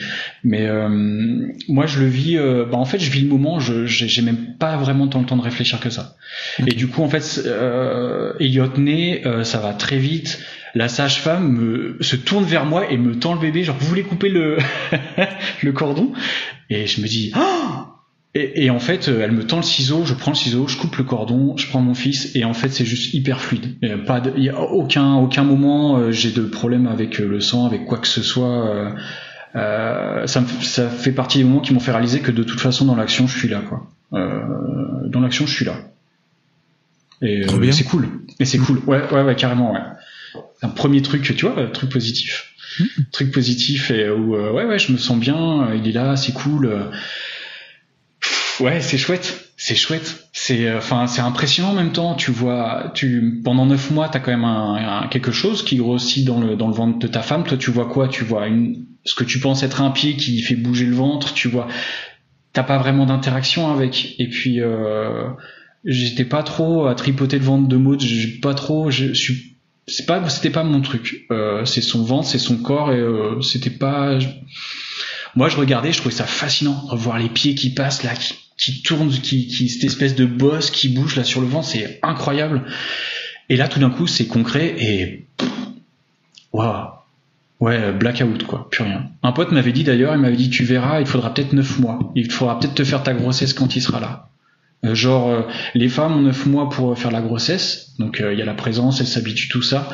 Et je sais pas, je sais pas si c'est un truc qu'il avait entendu ou qu'il avait vécu, mais il m'avait dit, je crois, moi il m'a fallu à peu près le temps d'une grossesse pour euh, me sentir vraiment euh, vraiment euh, ouais pas papa mais tu vois pour pour que ça soit plus que il pour réaliser. Là, ça mm. ouais c'est ça ouais ouais ouais. Ça a peut-être été un peu mon cas. Comment ça s'est passé justement les, les débuts avec avec Elliot à 3 alors les débuts avec Elliot là on va on va rentrer dans un épisode qui est pas qui est pas les débuts sont durs. Les débuts sont vraiment durs. Euh, il y a un truc qui est chouette, c'est que j'ai quitté mon boulot, donc je suis dispo. Je crois que je crois que je sais plus, je suis au chômage deux trois mois en fait. Je retrouve un boulot assez facilement derrière. Euh, mais euh, les débuts sont assez durs parce qu'on se pose vachement de questions, on se pose trop de questions en fait. On veut tout faire bien, on se pose trop de questions, on a cette espèce de mot d'alette, fait le choix d'allaiter. Euh, et euh, à l'époque, c'était pas mal perçu, mais c'était pas particulièrement bien perçu non plus. C'était un peu, euh, oh bah vous été, mais pourquoi vous faites chier quoi? Euh, Genre l'allaitement, euh, c'est pas pratique. le biberon, c'est pratique. ouais, ce qui est un point de vue. Et du coup, il n'y avait pas beaucoup de gens qui, qui étaient dans notre entourage, en tout cas, portés là-dessus déjà sur l'allaitement. On avait toujours l'impression d'être sur des, des choix où on n'était pas vraiment suivi. Ou alors les, ou alors les personnes étaient plus ah ouais, ok d'accord. Euh, les couches lavables, on a choisi de faire des couches lavables. Tu vois, un autre exemple comme ça, un peu qui qui contraint un peu plus logistiquement et qui peut être un choix qui fait euh, quoi. Euh, vous avez fait des couches lavables il y a 9 ans, c'est ça? Ouais. Beau gosse. C'est un ah ouais? Très, très précurseur. Ah bah je, ouais, je, bah, je pense qu'il y a 9 ans, c'était pas vraiment à la mode entre guillemets quoi, tu vois. C'est, en, en tout cas dans notre oh, ah, pardon. Ouais, dans notre entourage pas en tout cas à l'époque, ouais, clairement pas. Ouais. Euh, pas beaucoup. On avait peut-être une ou deux personnes euh, ouais, qui étaient sur le, sur le truc. Donc on a fait des choix qui étaient déjà un peu, tu vois, un peu pas. Euh, je cherche le mot, j'arrive pas à trouver quand t'es un peu euh, pas marginaux, voilà, c'est ça. Pas marge, pas des choix marginaux, mais pas non plus complètement euh, dans, dans, dans le cadre euh, un peu habituel. Euh, t'as l'impression que t'apportes une, une complication. Et comme on est humain et que bah, la complication ça prend du temps et qu'il faut le gérer, tout le monde n'est pas forcément voilà derrière toi à dire ouais c'est super, voilà. Euh, enfin, en tout cas, c'est tel qu'on l'a ressenti à l'époque. Et donc, le, pardon, excuse-moi, je digresse beaucoup. Euh, et donc le début est difficile parce que on a cette logistique, on a l'allaitement qui se passe voilà, il y a une histoire de sein droit, sein gauche, il y a une feuille, un truc avec des horaires, je sais pas quoi et assez rapidement euh, euh, Elliot pleure beaucoup en fait. Il pleure beaucoup, il est pas confortable, on sent qu'il est pas confortable et c'est pas facile. Euh, c'est pas facile, euh, c'est pas facile. On n'arrive pas à se trouver quoi. On n'arrive pas, ça arrive pas à, voilà. On fait notre possible euh, mot des mots de fatigue quand même mal été parce que du coup bah, le, côté cool pour le papa c'est que toi t'as encore t'as encore servi à rien concrètement parce que le petit va se coller au sein pendant que toi bah tu tu essaies de dormir euh, donc t'as pas à te relever tout ça et, euh, ouais et, ça marche pas en fait enfin ça marche pas euh, Maud va l'allaiter très longtemps, Elliot. Ça va bien marcher en fait. Hein. Sur, sur la durée, elle va l'allaiter, je sais plus, mais jusqu'à 2-3 ans, euh, assez longtemps. Et, mais on se trouve pas quoi. C'est ça.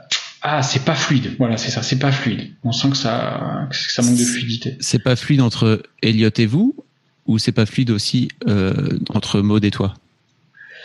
C'est pas fluide, euh, je dirais entre Elliot et nous, parce que et du coup, pas répercussion entre nous. Euh, encore que pas tant que ça. On échange beaucoup quand même là-dessus, mais du coup, c'est un peu stérile. Tu sais, c'est un peu les questions. Ah il pleure mais je sais pas si c'est parce qu'il a pas mangé ou alors si c'est parce qu'il a des coliques et du coup bah si c'est qu'il a des coliques et que tu le fais manger euh, bah en fait c'est peut-être parce qu'il a besoin ou peut-être ça va le calmer ou pas tu sais t'es dans cette espèce de question où tu sais pas trop, tu fais de ton possible et peut-être qu'il a un sommeil, t'es qui la fameuse phrase il trouve pas son sommeil, ce genre de truc, enfin t'as toujours tout et son contraire. Et du coup, euh, je vais avancer un peu plus loin parce que je pourrais te donner encore plein de. En fait, on se fatigue, on s'épuise. En fait, grosso modo, on s'épuise. Euh, euh, Maud est trois mois, euh, trois mois à la maison. Euh, après, elle reprend le travail et moi, je reprends le boulot aussi. Je trouve un boulot à peu près euh, en même temps et je trouve un boulot que je connais pas. Euh, dans lequel il va falloir que je fasse mes preuves en plus. Donc un truc qui est pas forcément hyper simple. Et, euh, et dans ce laps de temps-là, en fait, euh, ça s'arrange pas. Et Elliot pleure beaucoup, c'est très fatigant. Il va nous faire un mois, un mois où il dort à peu près la nuit. Et, et je crois que dans la foulée, ça repart, ça repart. Et quand je dis il dort pas beaucoup, il dort vraiment, enfin, il pleure vraiment beaucoup et il dort plutôt la journée. En fait, il se repose la journée. Et nos nuits sont complètement défoncées quoi. Elles sont elles sont morcelées au possible. On a très peu de sommeil. Et il y a une phrase qui me vient là, mais euh, très honnêtement, euh, si, si, si euh, moi mes enfants ont fait sortir le, le, pire de moi comme le meilleur, pour être franc. Et euh, j'aurais bien voulu que ça, que ça sorte pas le pire, mais ça a aussi sorti le meilleur. Voilà, c'est dans la balance. Il y a, et, et, je le sors un peu comme un truc blanc et noir, mais c'est pas ça en fait. Il y a plein, il y a, il y a tout un tas de teintes. C'est, c'est, c'est, c'est, c'est dense. Oh, un enfant, c'est dense. Ouais, je crois que ça c'est un bon mot pour qualifier les enfants. Il y a une densité de l'enfant dans l'espace, dans le sonore, une densité sonore de l'enfant, une densité de l'espace, une densité de tout quoi, de ouais ouais, de, de, remise en question. Ouais, c'est chouette. Ça se concrétise comment le pire? Alors ouais, je vais y venir. Je vais y venir et euh, ouais, je vais y venir. Euh, donc on s'épuise. En fait, on est en train de s'épuiser. Moi, je reprends le boulot. Euh, c'est compliqué parce que du coup, bah, euh, je dors pas quoi je dors pas, même si Modalette, je dors pas bien. À l'époque, on le porte en écharpe et en fait, j'ai le souvenir, on faisait des allers-retours dans les escaliers. Marcher ne suffisait pas à notre très cher Elliot, il fallait faire des allers-retours dans l'escalier. Donc j'ai pu maintenir mes cuisses en bon état pendant cette période-là. Et en fait, il y a que l'écharpe qui le calmait. Il avait besoin, il avait besoin d'être euh, pas en peau à peau, mais vraiment contre nous, quoi. Quand il était blotti dans l'écharpe, il était bien, il s'endormait sur nous. Sauf que bah, il y a un moment, euh, dormir avec une écharpe, c'est juste quasiment impossible. Et, euh, quand tu le posais, il, il, se réveillait, quoi. Enfin, on a fait cododo, pas cododo. On a essayé des trucs. On a essayé d'être constant aussi dans nos choix. Parce qu'il y a un moment, changer sans arrêt de fusil d'épaule, je pense pas que ça puisse aider le, petit à intégrer, euh, voilà, à intégrer une sorte de routine. mais on était paumés, nos parents, nos parents voyaient bien qu'on était paumés, que c'était difficile pour eux, c'était difficile pour nous de le voir dans le regard.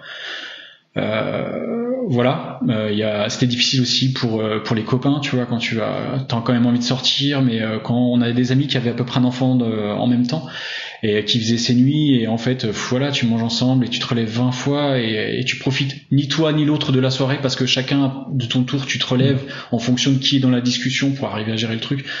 Bref, c'est dur euh, moralement, c'est dur socialement, et en fait, euh, et en fait, moi, je commence à perdre un peu le truc, quoi. Il y a, je commence en fait à crier. Euh, en gros, ah putain, ça va être dur. Ah, ça va être dur. Je suis désolé. Bah, J'aimerais que ça soit plus fluide, mais ouais, je, vais avoir des. Ça va. Mais enfin, arrête de t'excuser déjà, t'es chiant. c'est vrai. Merci de me le dire. Et des trucs, on est ouais, Ouais, je vais les dire. Ouais. Non, non, alors j'ai, tu, pas... tu, m'as dit que tu étais un daron de base, hein, tu vois. Alors si je puis me permettre, tout ce que tu me dis depuis le départ, c'est très très loin du daron de base. Ok? Ok. Vraiment. Ouais.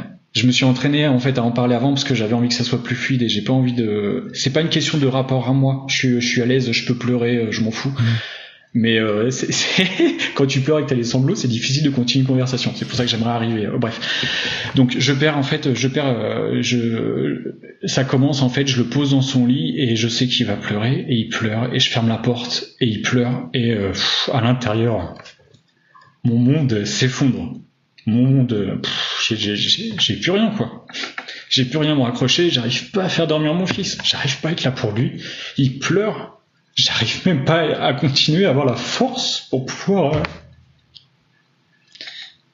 Ouh là là. ah. Tu t'en veux? J'arrive.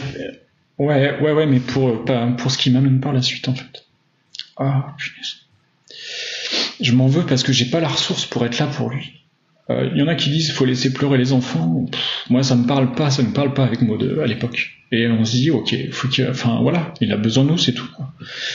Et euh, Maud fatigue aussi parce que bah elle allait beaucoup. Enfin, c'est fatigant. On est euh, truc rigolo. On est aussi en format allaitement et on a repris le boulot. Donc elle se tire le lait le matin elle se, ouais, ça me permet de, de redescendre un peu ça. Elle se tire le, le, lait le matin, donc tu vois ta femme le matin quand tu déjeunes avec les seins dans le, dans le tire-lait.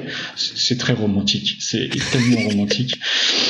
Et, euh, et donc en fait, on congèle les, les sachets. Euh, tu sais, t'as des sachets euh, de congélation pour les glaçons. Du coup, on congèle le lait euh, dans ces trucs-là. Et du coup, quand elle est pas là, parce qu'elle fonctionne en garde, donc il y a des nuits, des soirées entières où je suis tout seul en fait avec mon enfant, des week-ends quasiment aussi. Et donc du coup, bah, j'ai ce lait que je décongèle pour lui donner. Bref aparté. Je retourne dans ce que j'étais. Donc, euh, donc ouais, je, c'est dur pour moi parce que j'ai pas la ressource pour, euh, j'y arrive plus quoi. J'ai plus la force, j'ai plus la ressource. Je, je, il pleure et j'ai juste envie que, j'ai juste envie de calme quoi. J'ai juste envie de pouvoir dormir. J'ai juste envie de pouvoir dormir. C'est bête mais euh, c'est ça quoi. C'est, j'ai besoin de repos. Et, et donc pas systématiquement, mais euh, mais je commence à ouais quand je ferme la porte doucement, mais derrière je hurle quoi. Je pousse des cris, mais euh, j'ai besoin de me libérer de quelque chose, d'un poids, et ça passe par le cri. Euh, et au bout d'un moment, en fait, le cri euh, suffit pas. Je commence à faire des trous dans les murs de la maison, euh, qui étaient déjà suffisamment en mauvais état. Il n'y a pas besoin de rajouter ça. je commence à, à, taper dans les murs, en fait, parce que je, je, je me sens, je suis en colère après moi. Je suis en colère après lui aussi. J'ai de la colère après lui. Je culpabilise d'avoir de la colère après lui. Mm. Ça aussi, le poids de cette culpabilité-là, il est dur. Je commence à faire des trous donc dans la maison. Je commence à faire des trous à la main, aux genoux à la tête, jusqu'à un moment où je me fais mal, hein, forcément. Oui, c'est ça, j'allais dire. Est-ce que les rails à placo, à un moment, tu peux taper dans le placo. Le placo, ça va. C'est quand tu tapes à l'endroit où il y a le rail derrière qui est un peu plus difficile à gérer et qui, peut être un peu douloureux. Euh, et donc voilà, tout ça pour dire que bah voilà, je suis épuisé, j'en peux plus et c'est dur quoi. Pour Maud c'est pareil. Maud elle enchaîne le boulot. Alors c'est pareil. Euh, on n'a pas beaucoup échangé, même après coup là-dessus, parce que c'est des périodes qui ont été difficiles pour nous. On, ressent ce que l'autre a vécu de chaque côté. On n'a pas eu forcément besoin de, poser beaucoup de mots là-dessus. Mais, euh, mais ouais, c'est dur. C'est dur. même encore aujourd'hui Ouais, ouais, même encore aujourd'hui, Et, je pense que ma démarche aussi d'écrire ce mail, c'était aussi... Euh, moi, en tout cas, j'avais besoin de revenir là-dessus, en fait. Là, ce que je te dis, c'est pas tant ça me faisait plaisir de parler. Très honnêtement, c'est toujours agréable de parler, mais euh, ça m'a vraiment permis de prendre le temps de revenir dessus et j'avais besoin de, faire du tri dans certains trucs. Et voilà, je pense que ma démarche m'a permis de faire ça. ça c'est cool. C'est vraiment très très cool. Ouais. ouais. Euh, et donc, bah, ça se poursuit un peu comme ça. Ça dure ça dure grosso modo, euh, ça s'étale sur une année, ça. Cette espèce de fatigue où euh, t'as des pics, hein, c'est pas tout le temps. Je m'amuse à faire des trous dans la maison, hein, euh, mais il y a des moments de craquage comme ça où vraiment t'en peux plus. Bon an on arrive à récupérer deux, trois heures de sommeil par-ci par-là, et voilà, on arrive à maintenir. On dort énormément la journée ou le week-end, ou enfin voilà, quand on peut dormir, on dort. Et, et voilà, donc ouais, c'est dur. Et ça s'étale sur assez long, ça s'étale sur Ouais, sur, sur euh, ouais, je dirais quasiment un an, quoi. Et en fait, euh, donc Elliot grandit. Et donc, euh, et donc on a, on a ça, on a cette espèce de malaise viscéral quand on l'entend pleurer. En gros, c'est bête, mais du coup, quand il pleure, moi dans mes tripes à ce moment-là, j'associe ça à de la colère. J'ai la colère qui monte direct. Ce, peut-être pas de la colère ou de l'oppression où je me sens ah, je me sens oppressé quoi. Ça me noue le bide. Je l'entends pleurer ça me j'ai 18 nœuds qui euh, qui se font dans mes tripes quoi. Mm-hmm. et euh, ça fait pas beaucoup d'ailleurs 18 nœuds parce que l'intestin est vachement long je crois. Mais euh, bon on a l'idée. On a l'idée et, et, du coup ça c'est pénible parce que je moi je le réalise pas sur ce moment-là. Je le réalise euh, je sais pas ça je le comprends il y a 4 5 ans. Mais sur le moment euh, je, je réalise pas que je suis dans cet automatisme. Il pleure ça me vrille le bide et oh, j'ai la j'ai la tension j'ai la tension dans le corps quoi. Mais vraiment. Et donc euh, et donc, euh, bah, euh, Elliot, euh, grandit. Après, il va bien, il est chouette. On est dans une éducation, on laisse beaucoup faire les choses. On a une, maison avec des escaliers de meunier. On laisse beaucoup faire sa vie tout seul. on effraie beaucoup de gens visiblement, alors que ça se passe très bien. D'ailleurs, aujourd'hui, il est hyper à l'aise physiquement, alors qu'il est très très grand. Et je sais pas si c'est lié à ça, mais voilà, en tout cas, on l'a laissé faire sa vie, ça, ça, ça, ça, plutôt, ça a plutôt été cool. Mais on a quand même des réactions un peu merdiques des fois quand il fait pas ce qu'on veut, des, des coups de sang se retourner un peu, un peu ou le dans la voix, ne serait-ce que dans la voix, tu vois, des, des, des rappels à l'ordre un peu abrupts, des trucs, voilà, qui qui nous plaisent pas viscéralement parce que c'est pas l'image qu'on se fait de, de, de, bons parents en fait déjà tout simplement. Moi j'ai pas été éduqué euh, dans la violence du tout. Euh, euh, et euh, voilà, pour moi, la violence. Euh, alors la violence, euh, quand je dis la violence, je pense au verbal comme au physique en fait. Mm. pour moi, c'est pas c'est pas sain. Je trouve c'est mes critères, mais je trouve pas ça très sain. Mm. Et tu crois que c'était des répercussions de cette année compliquée, quoi? C'est-à-dire que vous aviez toujours un peu de un peu d'une paire de boules contre lui, quoi? Au fond Ah, j'ai pas compris. Je suis pas sûr d'avoir compris ta question. Je disais, est-ce que euh, vous avez, avec leur culte, as la sensation que c'est cette colère là que vous pouviez avoir euh, un peu gratuite, comme comme as l'air de le dire, euh, elle venait justement de cette première année compliquée avec lui? Ouais, ouais, ouais. Hmm. Ouais, ouais, je, je, pense, je pense, elle est pas forcément consciente, c'est ça? je, je, pense, non. Là où je veux en venir, c'est que je pense que il y a un truc pourri qui s'installe comme je me mets en colère, c'est pas bien pour moi, je m'en veux, je lui en veux de me mettre en colère. Et je m'en veux de lui en vouloir. T'as tout cette espèce d'empilement à deux balles qui se rajoute et tu et qui, qui est où tu te dévalorises en fait et où il faut pas grand chose, tu sais, entre le cercle vicieux et le cercle vertueux, il faut pas grand chose pour basculer de l'un à l'autre. Mais mm. quand t'es dans, quand, quand t'as les œillères, c'est très difficile de, de respirer, euh, comment on appelle ça là, le fameux pas de côté là? De voilà, de regarder un peu de biais, de te dire, hey, quand je regarde comme ça et quand j'essaie comme ça, ça marche mieux. On l'installe par des, par des. Euh, je me souviens un truc, par exemple, Elliot euh, un jour est attiré par les prises. Il veut foutre ses doigts dans les prises. Euh, comme je suis un, comme, je suis pas forcément, comme on a pu voir, forcément toujours hyper zen, hyper tendre, malgré tout, j'aime beaucoup mon enfant. Donc j'évite qu'il mette ses doigts dans les prises. Et euh, j'avais lu un truc, euh, je me suis pas beaucoup documenté pendant la grossesse, mais je, je, commence à lire en fait et je réalise déjà que les enfants n'ont pas notre cerveau. C'est un truc tout bête, mais euh, Maud m'avait dit une fois, ça m'a beaucoup fait rire, elle a dit Il comprend pas ce que tu lui dis. Ton fils n'a même pas le cerveau d'un labrador là actuellement. Et c'est bête. oui, c'est alors c'est peut-être pas très cool pour l'enfant à l'époque, mais, mais c'est c'est la réalité en fait. Il n'est mm. pas câblé pour pouvoir percevoir ce que toi, tout ce que toi tu projettes, il n'est pas câblé pour le percevoir. Et ça, ça m'aide vachement. Ça m'aide déjà vachement à, trouver des petites pistes, des petits biais ou à comprendre. Donc il met ses doigts dans la prise et euh, et en fait j'avais lu qu'un enfant quand tu euh, quand tu lui dis non, euh, il met ses doigts dans la prise, tu dis non, mets pas tes doigts dans la prise, l'enfant a tendance à recommencer. Et en fait, en faisant cette lecture-là, il, euh, je découvre qu'il le fait pas pour te défier, parce qu'il ne le fait pas pour te défier, il le fait parce qu'il veut comprendre que c'est bien ce geste qui provoque ton non, ou ton stop, ou peu importe le terme que tu as choisi. Et du coup, je me souviens nettement de ce jour-là où, peut-être petit pas de côté, où je dis, oui, t'as compris, c'est ça que je ne veux pas que tu fasses je, veux que tu gardes tes loin loin de la prise. Je sais plus comment j'ai tourné ça, mais j'essaie de tourner ça de façon un peu plus positive euh, et pas négative. D'ailleurs, il y a une phrase aussi que j'ai appris euh, récemment par un ami et qui je trouve très jolie, c'est l'univers n'entend pas le pas. L'univers n'entend pas la négation. Si je te dis euh, ne pense pas à une girafe, il y a de grandes chances que dans ta dans ta tête tu penses à une girafe et moi pareil, je viens de penser à une girafe. et ouais, bref. Oh, désolé pour la digression. Ben non, mais arrête de, arrête ah oui, oh, ah. c'est pénible. Ça suffit, elles sont trop intéressantes tes digressions. j'avais, j'avais deux trucs à dire. Ouais. La première, c'est que euh, je trouve que c'est très précieux ce que tu es en train de faire, c'est-à-dire de libérer la parole sur le fait que, en fait, en tant que parent, avoir un enfant qui te hurle dessus, alors pas dessus sur toi, mais en tout cas qui pleure énormément pendant un an, et qui te flingue le sommeil, etc. Euh, c'est dur et qu'en fait euh, ça ne fait pas de toi un mauvais parent d'avoir envie de péter un câble parce que ton enfant te prive de sommeil. Ou en tout cas euh, le fait la relation que vous avez te prive de sommeil.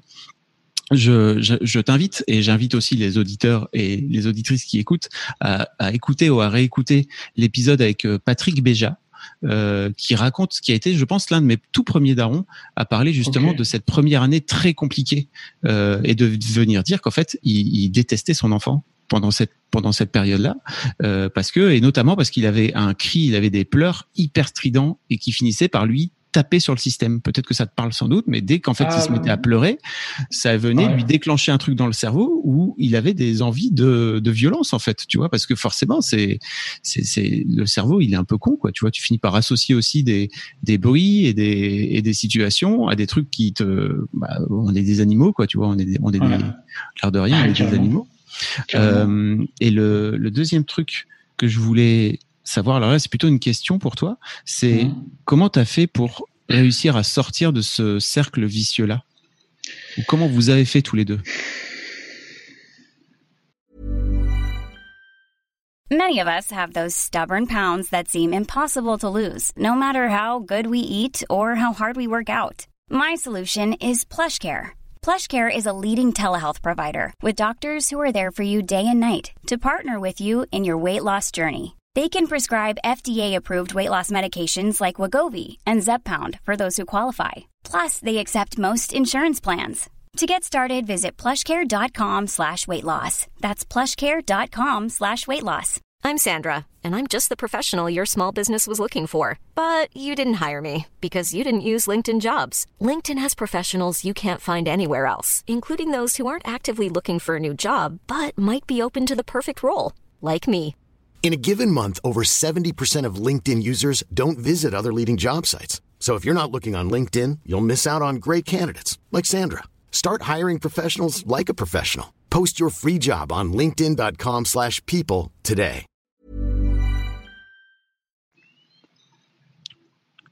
Je pense, aux, je, pense aux jeunes parents qui sont qui sont dans ta situation, tu sais, et, euh, et qui peut-être euh, aimeraient bien avoir quelques conseils. Alors, le premier truc qui me vient à l'esprit, je ne pense pas que ce soit la bonne réponse. Euh, pas de bonne réponse. On a, on a, fait un deuxième enfant. Non.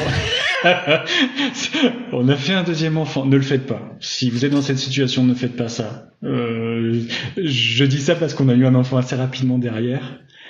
Mais non. Euh, si c'est, enfin, quand on a eu un deuxième enfant, quand on a eu Bilal, euh, les choses étaient déjà tassées avec Elliot. On avait déjà commencé. Euh, donc c'est ce qui m'est venu à l'esprit. Mais euh, hein, c'est pas évident ta question. Qu'est-ce qui a je pense déjà moi, j'ai quitté mon deuxième boulot. Alors, c'est bête, hein, je ramène ça beaucoup à ça, mais ça m'a, je le vois par ce prisme-là. Mon deuxième, enfin j'ai quitté mon deuxième boulot, non ils m'ont viré pour être exact. Euh, le boulot dans lequel j'étais euh, était en gros un boulot commercial. Le commercial me parlait pas et euh, voilà j'avais un gamin qui dormait pas la nuit, donc moi je dormais pas la nuit et le lendemain c'était ça va, ça va, il a pas très bien dormi. Je suis fatigué. Mais tu dis pas, ben non, ça va pas, j'ai pété les plombs, j'en peux plus. Est-ce que tu pourrais me le prendre? Parce que là, tu vois, j'ai besoin d'une respiration. Non. Donc du coup, tu t'inscris dans cette espèce de normalité qui est aussi violente à, à vivre et et donc, euh, et puis j'avais des collègues où c'était pas pareil. Je, sais pas, j'ai pas trouvé de, pas d'alter ego, mais de personnes avec qui vraiment pouvoir échanger. Euh, il n'y avait pas de jeunes parents déjà, tout bêtement en fait. Donc j'avais pas vraiment de personnes avec qui échanger euh, là-dessus.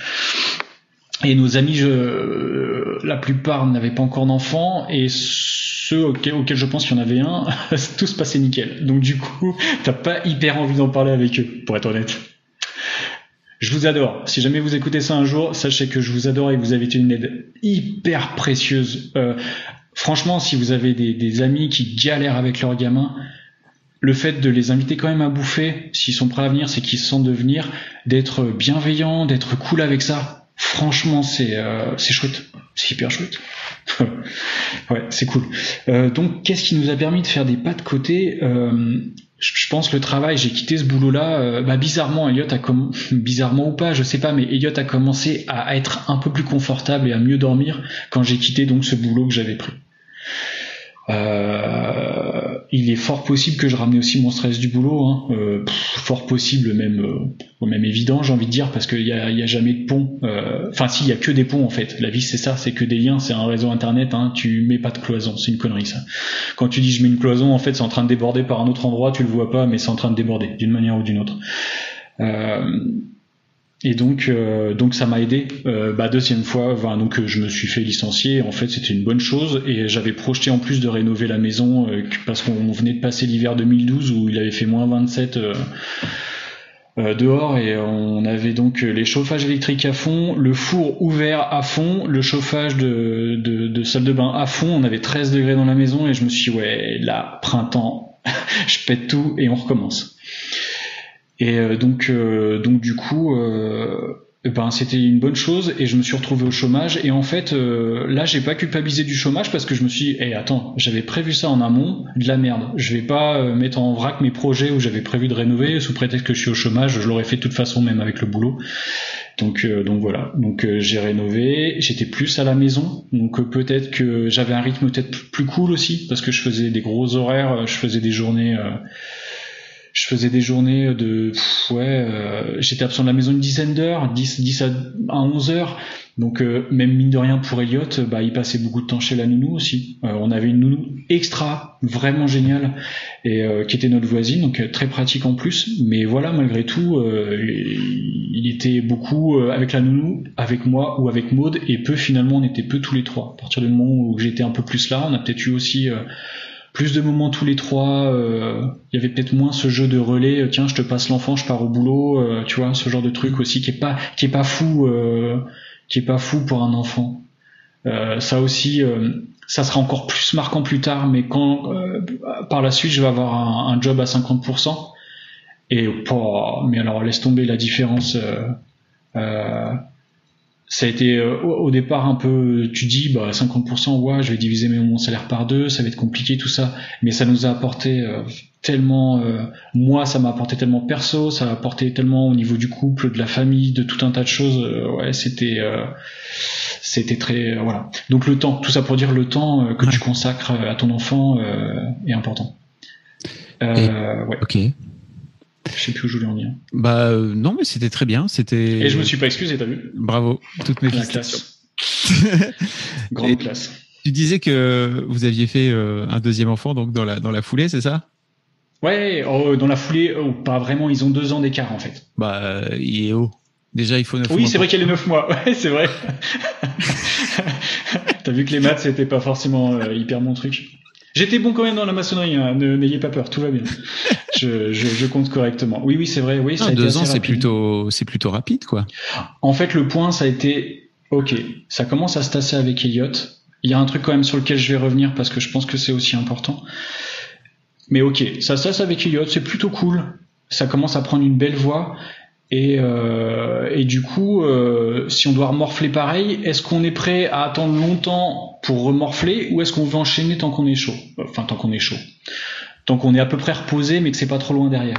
Voilà, il y avait un peu de ça, et puis il y avait aussi beaucoup de, on avait vraiment euh, cette envie d'avoir deux enfants qui soient assez rapprochés pour qu'ils puissent être complices, qu'ils puissent jouer ensemble. Il y avait aussi cette idée-là, quoi, qui était très, très, très présente. C'était même d'ailleurs, euh, je pense, le, vraiment le, un peu le motif principal. On se voyait pas avec un seul enfant, et, euh, donc voilà, ça, ça nous paraissait chouette. Le cerveau est bien fait aussi, c'est qu'il a tendance à oublier les, les moments de merde euh, au bout d'un moment, tu vois. Oui, alors ton cerveau qui cogite, mais ton cerveau de derrière, euh, mm. lui, tous tes petits traumas, il te les ressort un peu en loose dé. En général, euh, si ton cerveau de devant, il a pas capté ce, que, ce qui se passe derrière, euh, enfin voilà, t'arrives pas forcément à composer au mieux avec, quoi. ouais, c'est comme ça que l'image, tu vois, bon, voilà, t'as l'idée.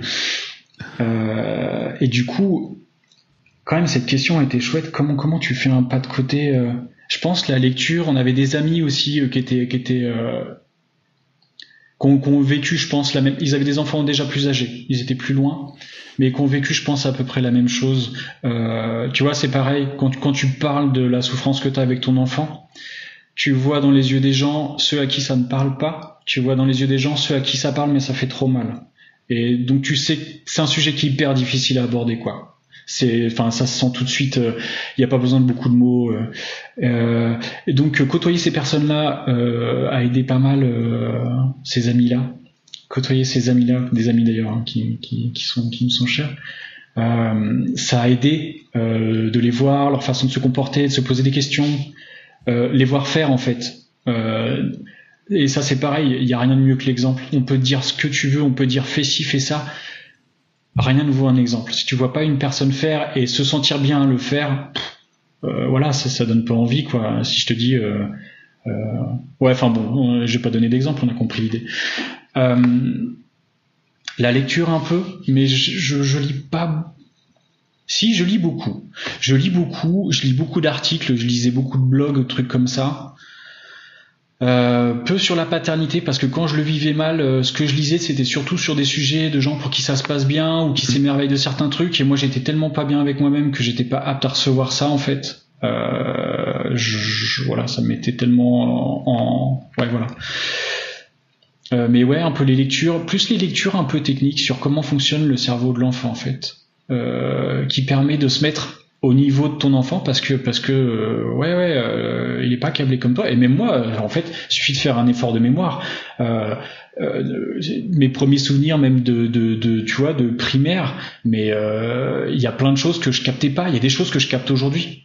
Il y a des moments où je posais des questions très naïves d'enfant où j'ai ressenti des tensions par rapport à ces questions là et et, sur le moment, tu comprends pas. Et plus tard, avec le temps, quand les langues se délient, quand on t'explique le pourquoi du comment, ou qu'on t'explique pas vraiment parce qu'il y a toujours des tabous à la con, mais bon, tu sais, tu sais sur quoi t'as foutu le doigt en étant un gamin, en étant très naïf, euh, voilà. Je, voilà. Moi, mes enfants aujourd'hui me posent des questions. oh là là, au secours. C'est euh, génial. Ça va. Oh, j'ai un fils, euh, Bilal.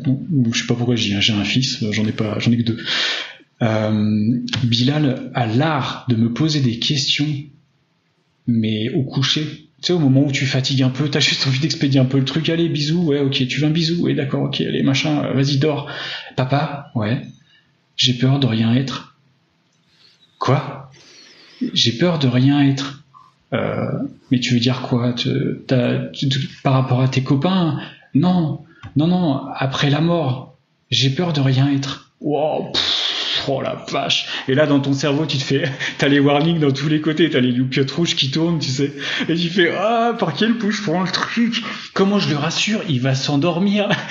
Ce que tu vas lui dire va peut-être l'aider ou pas à dormir? Oh là là là là là là, au secours. Et c'est génial, c'est génial. Franchement, c'est génial. Et en même temps, c'est oh, ça met le doigt toujours sur des trucs, euh, tu vois, qui te touchent toi forcément d'une manière ou d'une autre, et aussi des trucs sur lesquels tu t'as pas forcément vraiment développé parce que t'as peut-être peur de développer ça ou parce que ou parce que ça te soucie pas et que tu l'as pas à l'esprit. Voilà, des trucs comme ça, quoi. Euh, j'ai dérivé, j'ai dérivé, j'ai dérivé. Non, mais c'était très intéressant. Euh, je voulais, je voulais un peu revenir parler... sur ce que j'étais. non, mais je voulais parler un peu de, je voulais parler un peu de justement de ta, de la deuxième grossesse, euh, parce que on, on va finir par euh, euh, plus trop avoir de temps. Tu sais, j'essaie de faire en sorte que les épisodes soient soient pas trop denses. Et en fait, on a parlé ah, de plein de choses. Et mais non, t'excuses pas encore une fois. Ouais, ouais, ouais. Oh, c'est vrai, c'est pénible. C'est moi qui te qui te lance en fait. Mais euh, j'aimerais bien ne pas euh, ne pas occulter euh, toute la toute la deuxième grossesse et la et, et ta deuxième paternité aussi. Est-ce qu'il y a des trucs particuliers, euh, justement par rapport à cette à cette deuxième grossesse et par rapport à l'arrivée de Bilal qui t'ont marqué, toi? Euh, ben ouais, ouais, ouais. La grossesse de Bilal a été très très cool. Avec Elliot, ça allait mieux. Ah, j'ai à la fois envie de revenir sur un truc et en même temps, je me dis que du coup, c'est peut-être pas adéquat. Euh, bon, la, grossesse euh, se passe bien. Celle de Bilal est, est, franchement hyper cool par rapport à celle d'Eliot. Je sais pas si ça a une incidence sur le caractère des enfants. Néanmoins, le fœtus se forme pendant la grossesse. Euh, j'imagine bien que c'est un peu perméable aux sentiments, aux émotions, à tout un tas de choses comme ça, et que ça peut constituer éventuellement une partie de, l'esprit euh, de, de, l'enfant. En tout cas, euh, ouais, la grossesse se passe super bien. Elle se passe. Moi, je suis tellement en roue que même à l'accouchement, tu sais, dans la salle d'accouchement, je suis en train de lire un bouquin je suis aux abonnés complètement absents. Maud est en train de faire ces trucs où, enfin voilà, elle peine. En plus, elle a perdu les os très tard, je crois. Elle a perdu les os. Ils ont percé la poche des os d'ailleurs pour Bilal. Donc euh, la douleur, ça a été décuplé d'un coup. Si j'ai bien compris, quand t'as déjà perdu les os en amont, euh, tu souffres moins que si on te perce la poche au moment où t'accouches. Bref, elle a douillé, mais vraiment quand ils ont percé la poche. Mais moi, en gros, j'ai fini un bouquin, quoi. J'étais en train de lire, elle était en train de faire ses trucs. Elle me dit, ah, mais tu m'aides pas. J'ai dit, bah, je sers à que dalle. Qu'est-ce que tu veux que je fasse d'autre que lire? Je me cultive pour notre famille, chérie. j'ai pas dit ça, j'ai pas dit ça du tout, mais j'aurais aimé d'ailleurs avoir. Non, j'aurais pas aimé avoir cette réflexion, m'aurait défoncé. Il fallait pas faire un troisième, hein. tu serais carrément pas venu euh, à la du troisième, quoi. Tu vois, oh, je sais bon, je sais comment ça marche, ça va. c'est ça, oh, l'horreur. oh l'horreur. Ouais, c'est vrai. Non, j'ai envoyé un pote. Histoire qu'elle ait un, un poteau mobile. Euh, Ouais, donc ça s'est bien passé. Franchement, euh, la grossesse se passe super bien.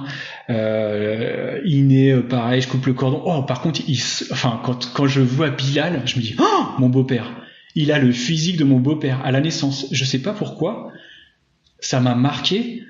Et il avait, euh, mon, mon beau-père est, est, très, il est costaud quoi. Il a des épaules, mm. il est dessiné et, et j'ai vu ça sur un bébé. J'aurais jamais pensé pouvoir le voir.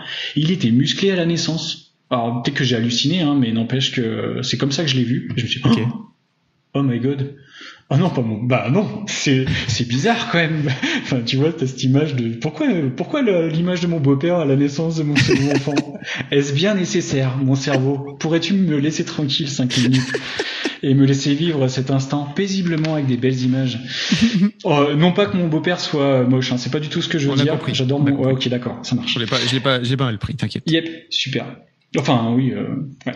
Euh, et donc ouais, donc la deuxième grossesse se passe bien et en fait Elliot, on l'a déjà préparé, il est hyper content d'avoir un petit frère, il veut porter le cosy au retour de l'hôpital, il est déjà, euh, il est content d'avoir un petit frère et euh, globalement ils, ils, ont, ils sont très vite complices en fait. Elliot est assez euh, comment on dit attentionné. Il est, il est assez attentionné euh, alors avec son esprit d'enfant hein, euh, il n'est pas capable de, d'être attentionné comme un adulte mais il veille sur son frère il joue avec bon il se maille pour des quand quand Bilal commence à, se déplacer puis à choper des jouets bon bah forcément Elliot commence à comprendre qu'il va falloir va falloir défendre un peu son territoire. Donc voilà il y a des petits trucs commencer à expliquer le partage tout ça voilà à gérer un peu ces questions là comment comment tu leur apprends le partage et tout et, euh, et ouais, Bilal a, a beaucoup posé, euh, posé notre famille. Et puis en parallèle, moi, je me suis retrouvé aussi dans un job où en fait, j'ai débarqué dans un nouveau boulot. C'était un bordel complet. Il y avait euh, tout le monde était tellement aux abonnés absents qu'en fait, il y avait une place à prendre. On m'a fait confiance. Et puis du coup, j'ai gagné en confiance à ce job-là. Et euh, bah, tu vois, un des trucs qui m'a aidé, c'est ça, c'est qu'en fait. Euh, je me suis retrouvé à un endroit où on m'a fait confiance en fait. Et j'ai bossé et j'ai fait du bon boulot et j'en suis content. Ils en étaient contents et c'était cool. Et euh, ça, pour la confiance en soi, ben, il euh, y a rien de mieux quoi en fait. Tout et tout le monde et c'est valable pour tout le monde. Putain, je, fais une digression et c'est volontaire. S'il y a un truc que mon chef à la con là, qui était hyper euh, l'image virile, qui me parle pas du tout, que je trouve hyper débile, qui était trop on est viril, on est costaud, qui disait ah c'est pas comme ça quand il y a une pioche. Taper deux coups, il se faisait mal au rein et retournait dans son bungalow. et mais il m'a appris un truc qui m'a vraiment marqué c'est que une fois euh, j'étais en train de faire quelque chose et il passe derrière et puis avec euh, je sentais cette espèce d'air un petit peu condescendant genre je vais t'apprendre un truc et il me fait une réflexion justifiée il me dit ah euh, je sais plus si tu fais si tu fais pas gaffe à ça tu peux te faire mal ou alors c'est mal fait ou je sais pas quoi putain et puis ça, me prend ça me, ça me vrille les tripes et du coup je dis putain mais ça me saoule à chaque fois que tu passes derrière moi tu me fais une réflexion et et t'as raison mais ça me saoule quoi ça me saoule je sais pas te dire pourquoi mais ça me gave et, et, là, il fait un sourire et dit, mais tu sais, en fait, j'ai pas de mérite. Il dit, j'ai du recul. Il dit, regarde, j'étais en train de faire mes petits papiers dans mon bungalow, je sors. Toi, t'as le nez dans ton machin, là, tu, tu, t'es, es concentré, t'es, t'es, dans, t'es dans la précision. Il dit, moi, je suis dans le global, j'arrive derrière, je te regarde faire, je vois le, je vois le tableau général. Et, euh, et, voilà, c'est facile pour moi. Et ça, ça m'a vraiment fait capter euh, certaines choses. C'est comme si tu regardes, je sais pas, euh, tu prends, tu prends une feuille de papier qui est quadrillée. Moi, je regardais, je voyais le croisement du, du carré 5-5, alors que lui, il voyait la page en entier. Moi, je voyais même pas que c'était une page, une feuille A4 double. Mm. Lui, il le voyait, moi pas. Ça, c'est un truc qui m'a appris et c'est valable pour pour tout, tout le monde est capable. C'est juste que qu'ils n'ont pas eu l'occasion qu'on leur laisse leur chance, où tout le monde est capable. Ça c'est clair. Si, enfin, moi je pars du principe que si moi je le suis, il y a aucune raison que que, que d'autres ne soient pas capables. Et ça c'est cool. Donc ouais, la, la confiance et le, de, de, de, se trouver dans quelque chose, c'est cool. Euh, On avance un peu dans le temps, mais aujourd'hui, comment ça se passe? Ça se passe bien. Ouais. Ouais, ouais, c'est cool. Ouais, ouais, ouais, ouais, ça se passe bien.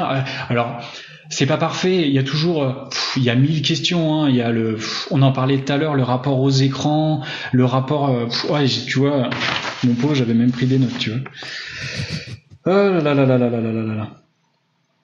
Ouais, le rapport, j'arrive pas à lire d'ailleurs ce que j'ai noté. La, ah la, ben, la, masculinité, tu vois, la masculinité. Le, ma femme m'a dit, bah, on a une responsabilité, on va élever des garçons. Et euh, tu vois, si le féminisme c'est important pour toi, bah désolé, mais c'est par ce vecteur-là que ça va passer, tu vois. Aujourd'hui, euh, ce qu'oppresse, c'est quand même les mecs, c'est pas les nanas. Mm. Et euh, elle a carrément raison. C'est insupportable pour moi aujourd'hui l'idée, d'autant que j'aurais voulu avoir des filles parce que je suis issu d'une fratrie de garçons. Enfin, on n'est que des mecs dans la famille. c'est pour ma, ma, maman, la pauvre, que des garçons. Elle a pas eu beaucoup l'occasion de se retrouver. Bon, elle a de belles filles, c'est déjà cool. Euh, et, euh, et ouais, comment comment t'éduques tes gamins pour que pour que pour pour casser ce truc quoi, pour casser cette dynamique. Euh, donc t'as ça, enfin t'as as tellement de questions. Euh, ouais, les les, les... j'aimerais leur faire prendre de l'avance en fait. J'ai juste envie. Euh, déjà, il y a deux choses. C'est que ce qui m'a permis d'avancer, c'est que ou ce qui m'a fait vraiment mal, c'est que je ne supporte pas l'idée que mes enfants soient traités d'une façon que moi je ne supporterais pas moi-même. D'où le fait que j'ai pas très bien vécu le fait d'avoir été dur avec euh, avec euh, avec Elliot à une période. En fait, passer du temps avec eux, ce que mes parents n'ont pas eu l'occasion de faire. bah, je vis dans un monde où où il y a peut-être assez de, de, de ou qui, enfin, qui permet que je passe plus de temps, en tout cas avec mes enfants, et ben ça leur sera bénéfique au final. Euh, et euh, et j'adore mes parents. Hein. alors là, ils sont ils sont chouettes quoi. Et euh, ils ont fait avec avec le temps qu'ils avaient, avec leur schéma à eux, ils ont fait de leur mieux. Et et je crois vraiment qu'aujourd'hui, bah, j'ai la chance d'être un peu plus avancé que eux l'étaient au même âge. C'est peut-être très prétentieux. J'en ai pas parlé avec eux de ça, mais je me suis peut-être plus posé de questions. Ouais, mais fois mon père parle, comme il dit, je suis pas très prolixe. Ah, bah tu m'étonnes, mon pauvre. mon papa, fou là. Ah là là, ouais, pour lui. Euh, moi, puis je parle beaucoup aussi, donc c'est vrai que peut-être que je prends beaucoup de place et que, et que je lui laisse pas assez euh, développer. Je sais pas. Euh, en tout cas, ouais, j'ai envie de leur amener de l'avance là-dessus. et j'ai discuté il y a pas très longtemps. Je, je, fais, je faisais un stage et je discutais avec une, une gamine qui avait 17 ans mais j'ai eu une conversation avec elle que je n'aurais que déjà que je ne pourrais pas avoir aujourd'hui avec euh, avec beaucoup de gens. Alors, euh, sans que ça soit, euh, c'est comme ça. Euh, je, je, veux dire, je, je dis pas que les autres gens sont pas capables de comprendre, c'est juste qu'ils ont peut-être pas eu le temps de réfléchir à certaines choses, donc sur certains sujets, on n'est pas, on n'a pas les mêmes repères pour pouvoir échanger. Et, euh, et cette fille, mais, mais même en fait, euh, tu vois, ce, ce sujet de conversation que j'ai tenu avec elle, je ne l'aurais pas tenu avec mon moi d'il y a cinq ans. Elle avait une avance et elle a, elle a fait elle a une éducation euh, euh, dans une école, euh, je sais pas, sûrement un mix Steiner, Montessori, un truc comme ça, pas en France, mais euh, une ouverture d'esprit, un questionnement. On a parlé justement, je disais bah tiens, est-ce que tu vois avec des enfants? Mais elle m'a fait une réponse, mon pauvre, mais oh je m'étais dit mais waouh, mais si j'avais été à ce degré de réflexion au moment où Maud m'a dit je veux un enfant, mais en fait j'étais carrément prêt quoi. J'étais carrément prêt. Donc euh, ouais, ouais, j'aimerais pouvoir, euh, bah tiens, j'aimerais bien pouvoir qu'ils cette capacité comme comme cette nana là quoi, euh, de tu vois, de de d'un peu de recul sur eux-mêmes et sur un peu le monde et et, et les réels mécanismes du fonctionnement du monde, pas juste l'idée qu'on s'en fait en fait. J'aimerais bien ça. Tu sais que tu es en train de spoiler ma, ma dernière question habituelle. si un peu oh, je m'en rappelle plus. Oui, t'as une dernière question. Attends. Non, c'est quoi ta dernière question? Bah, Je pense en plus, mais c'est marrant parce que je pense qu'intuitivement tu es rentré dans cette réflexion là, mais en fait ma dernière question que je pose à tous les darons, c'est euh, et si demain tes deux fistons ils tombent sur ce podcast là euh, dans dix ans, ah. 10 ans pardon. Si dans dix ans tes deux tes deux fistons ils, ils tombent sur ce podcast, qu'est-ce que tu aurais envie de leur dire là aujourd'hui? Oh bah j'ai fait de mon mieux hein, les gars. Franchement, j'ai fait de mon mieux. Ça, c'est pas parfait. De toute façon, le parfait, c'est chacun a son propre parfait. Donc euh, le vôtre sera pas le mien, le mien n'est pas celui de mon voisin d'à côté, etc., etc. J'ai franchement fait de mon mieux. Je vous aime, mais tellement.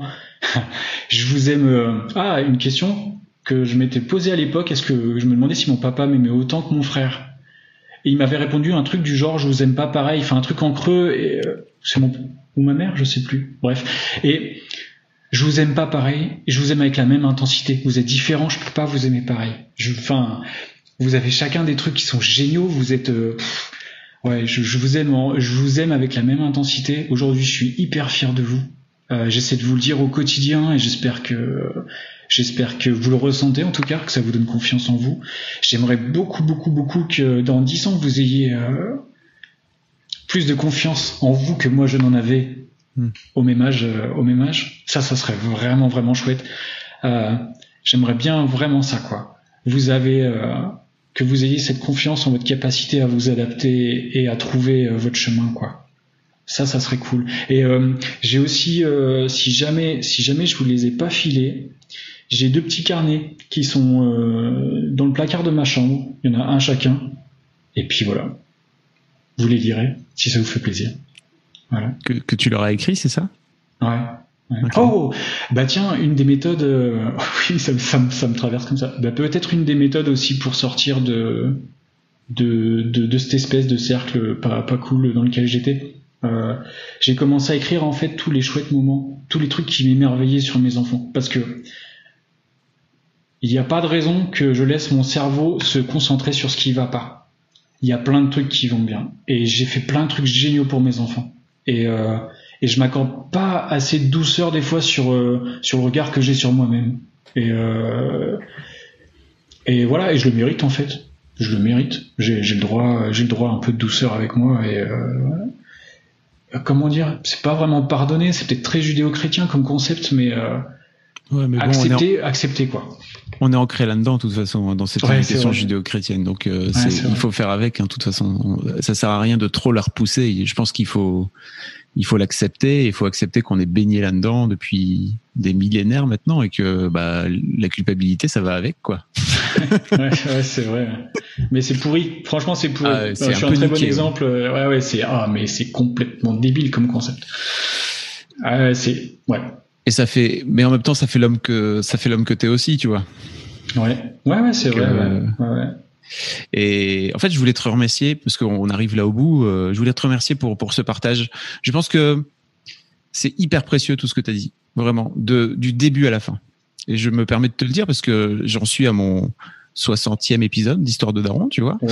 Euh, et, et, en fait, c'est, c'est, j'ai eu hein, des, des, des pères qui ont raconté tout ça, mais en fait, euh, c'est, je pense que ça fait partie de de la libération de la parole justement autour de la paternité. Et ça fait et en fait tout est toutes tes prises de tête, tous tes, tes, tes paires de boules, euh, tes émotions que tu as du mal à, de boules, que, as eu du mal à Mais en fait, le problème, c'est que les, les, darons, ils en parlent pas assez. Et euh, bah, en fait, euh, ce podcast ne pourrait pas exister si des mecs comme toi ne décidaient pas de m'envoyer un mail intitulé Daron de base, et puis après qu'ils nous parlaient pendant une heure et demie de trucs hyper profonds, si tu veux. Je, je, je te l'ai dit, mais je te le redis. Pour moi, tu es tout sauf un daron de base, hein, vraiment. ouais, Bah, euh, ouais. Je, ouais, bah, ouais, je sais pas. c'est difficile, je sais pas, je, je, suis ce que je suis, quoi. Bah ouais. Et, euh, et ouais, ton podcast, merci. Enfin, ça permet de mettre. Euh... Ah putain, merci, quoi. Franchement, ah, euh, c'est. Ouais, non, mais vraiment, c'est. C'est, c'est vraiment. Tu je sais enfin, ça met, je trouve que ça permet de mettre en lien des personnes qui sont prêtes à en parler en tout cas et avec qui j'aimerais pouvoir en parler au quotidien mais bah voilà peut-être que ces personnes je les ai pas remarquées ou je les ai pas j'ai pas fait gaffe ou pour l'instant j'ai le sentiment de pas être beaucoup entouré de personnes qui ont qui ont une vision un peu plus ouverte sur sur la enfin sur le la paternalité la masculinité qui sont un peu liées en général, je pense c'est surtout un manque de temps consacré à pouvoir y réfléchir. Voilà. Mais c'est euh, des sujets qui sont compliqués à affronter, tu vois. C'est des sujets qui, qui t'incitent à, à te déconstruire de toutes les conneries qu'on t'a mis dans la tête depuis des années et des années. Et ça, c'est vraiment pas un, chemin qui est, qui est facile à faire. Bravo de l'avoir, d'avoir arpenté ce chemin.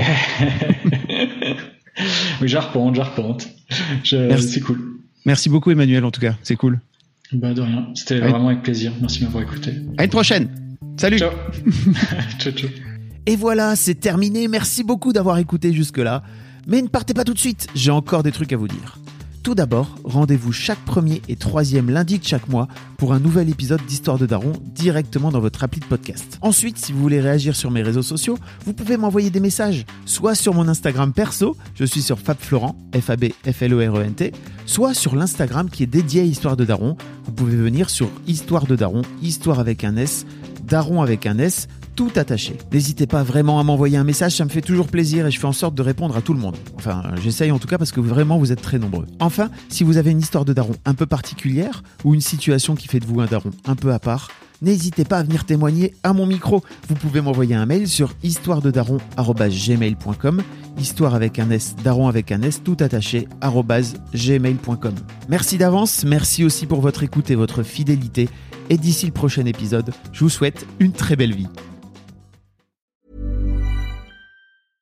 Imagine the softest sheets you've ever felt. Now imagine them getting even softer over time. That's what you'll feel with Bowl and Branch's organic cotton sheets. In a recent customer survey, 96% replied that Bowl and Branch sheets get softer with every wash. Start getting your best night's sleep in these sheets that get softer and softer for years to come. Try their sheets with a 30-night guarantee. Plus, get 15% off your first order at bowlandbranch.com. Code BUTTERY. Exclusions apply. See site for details.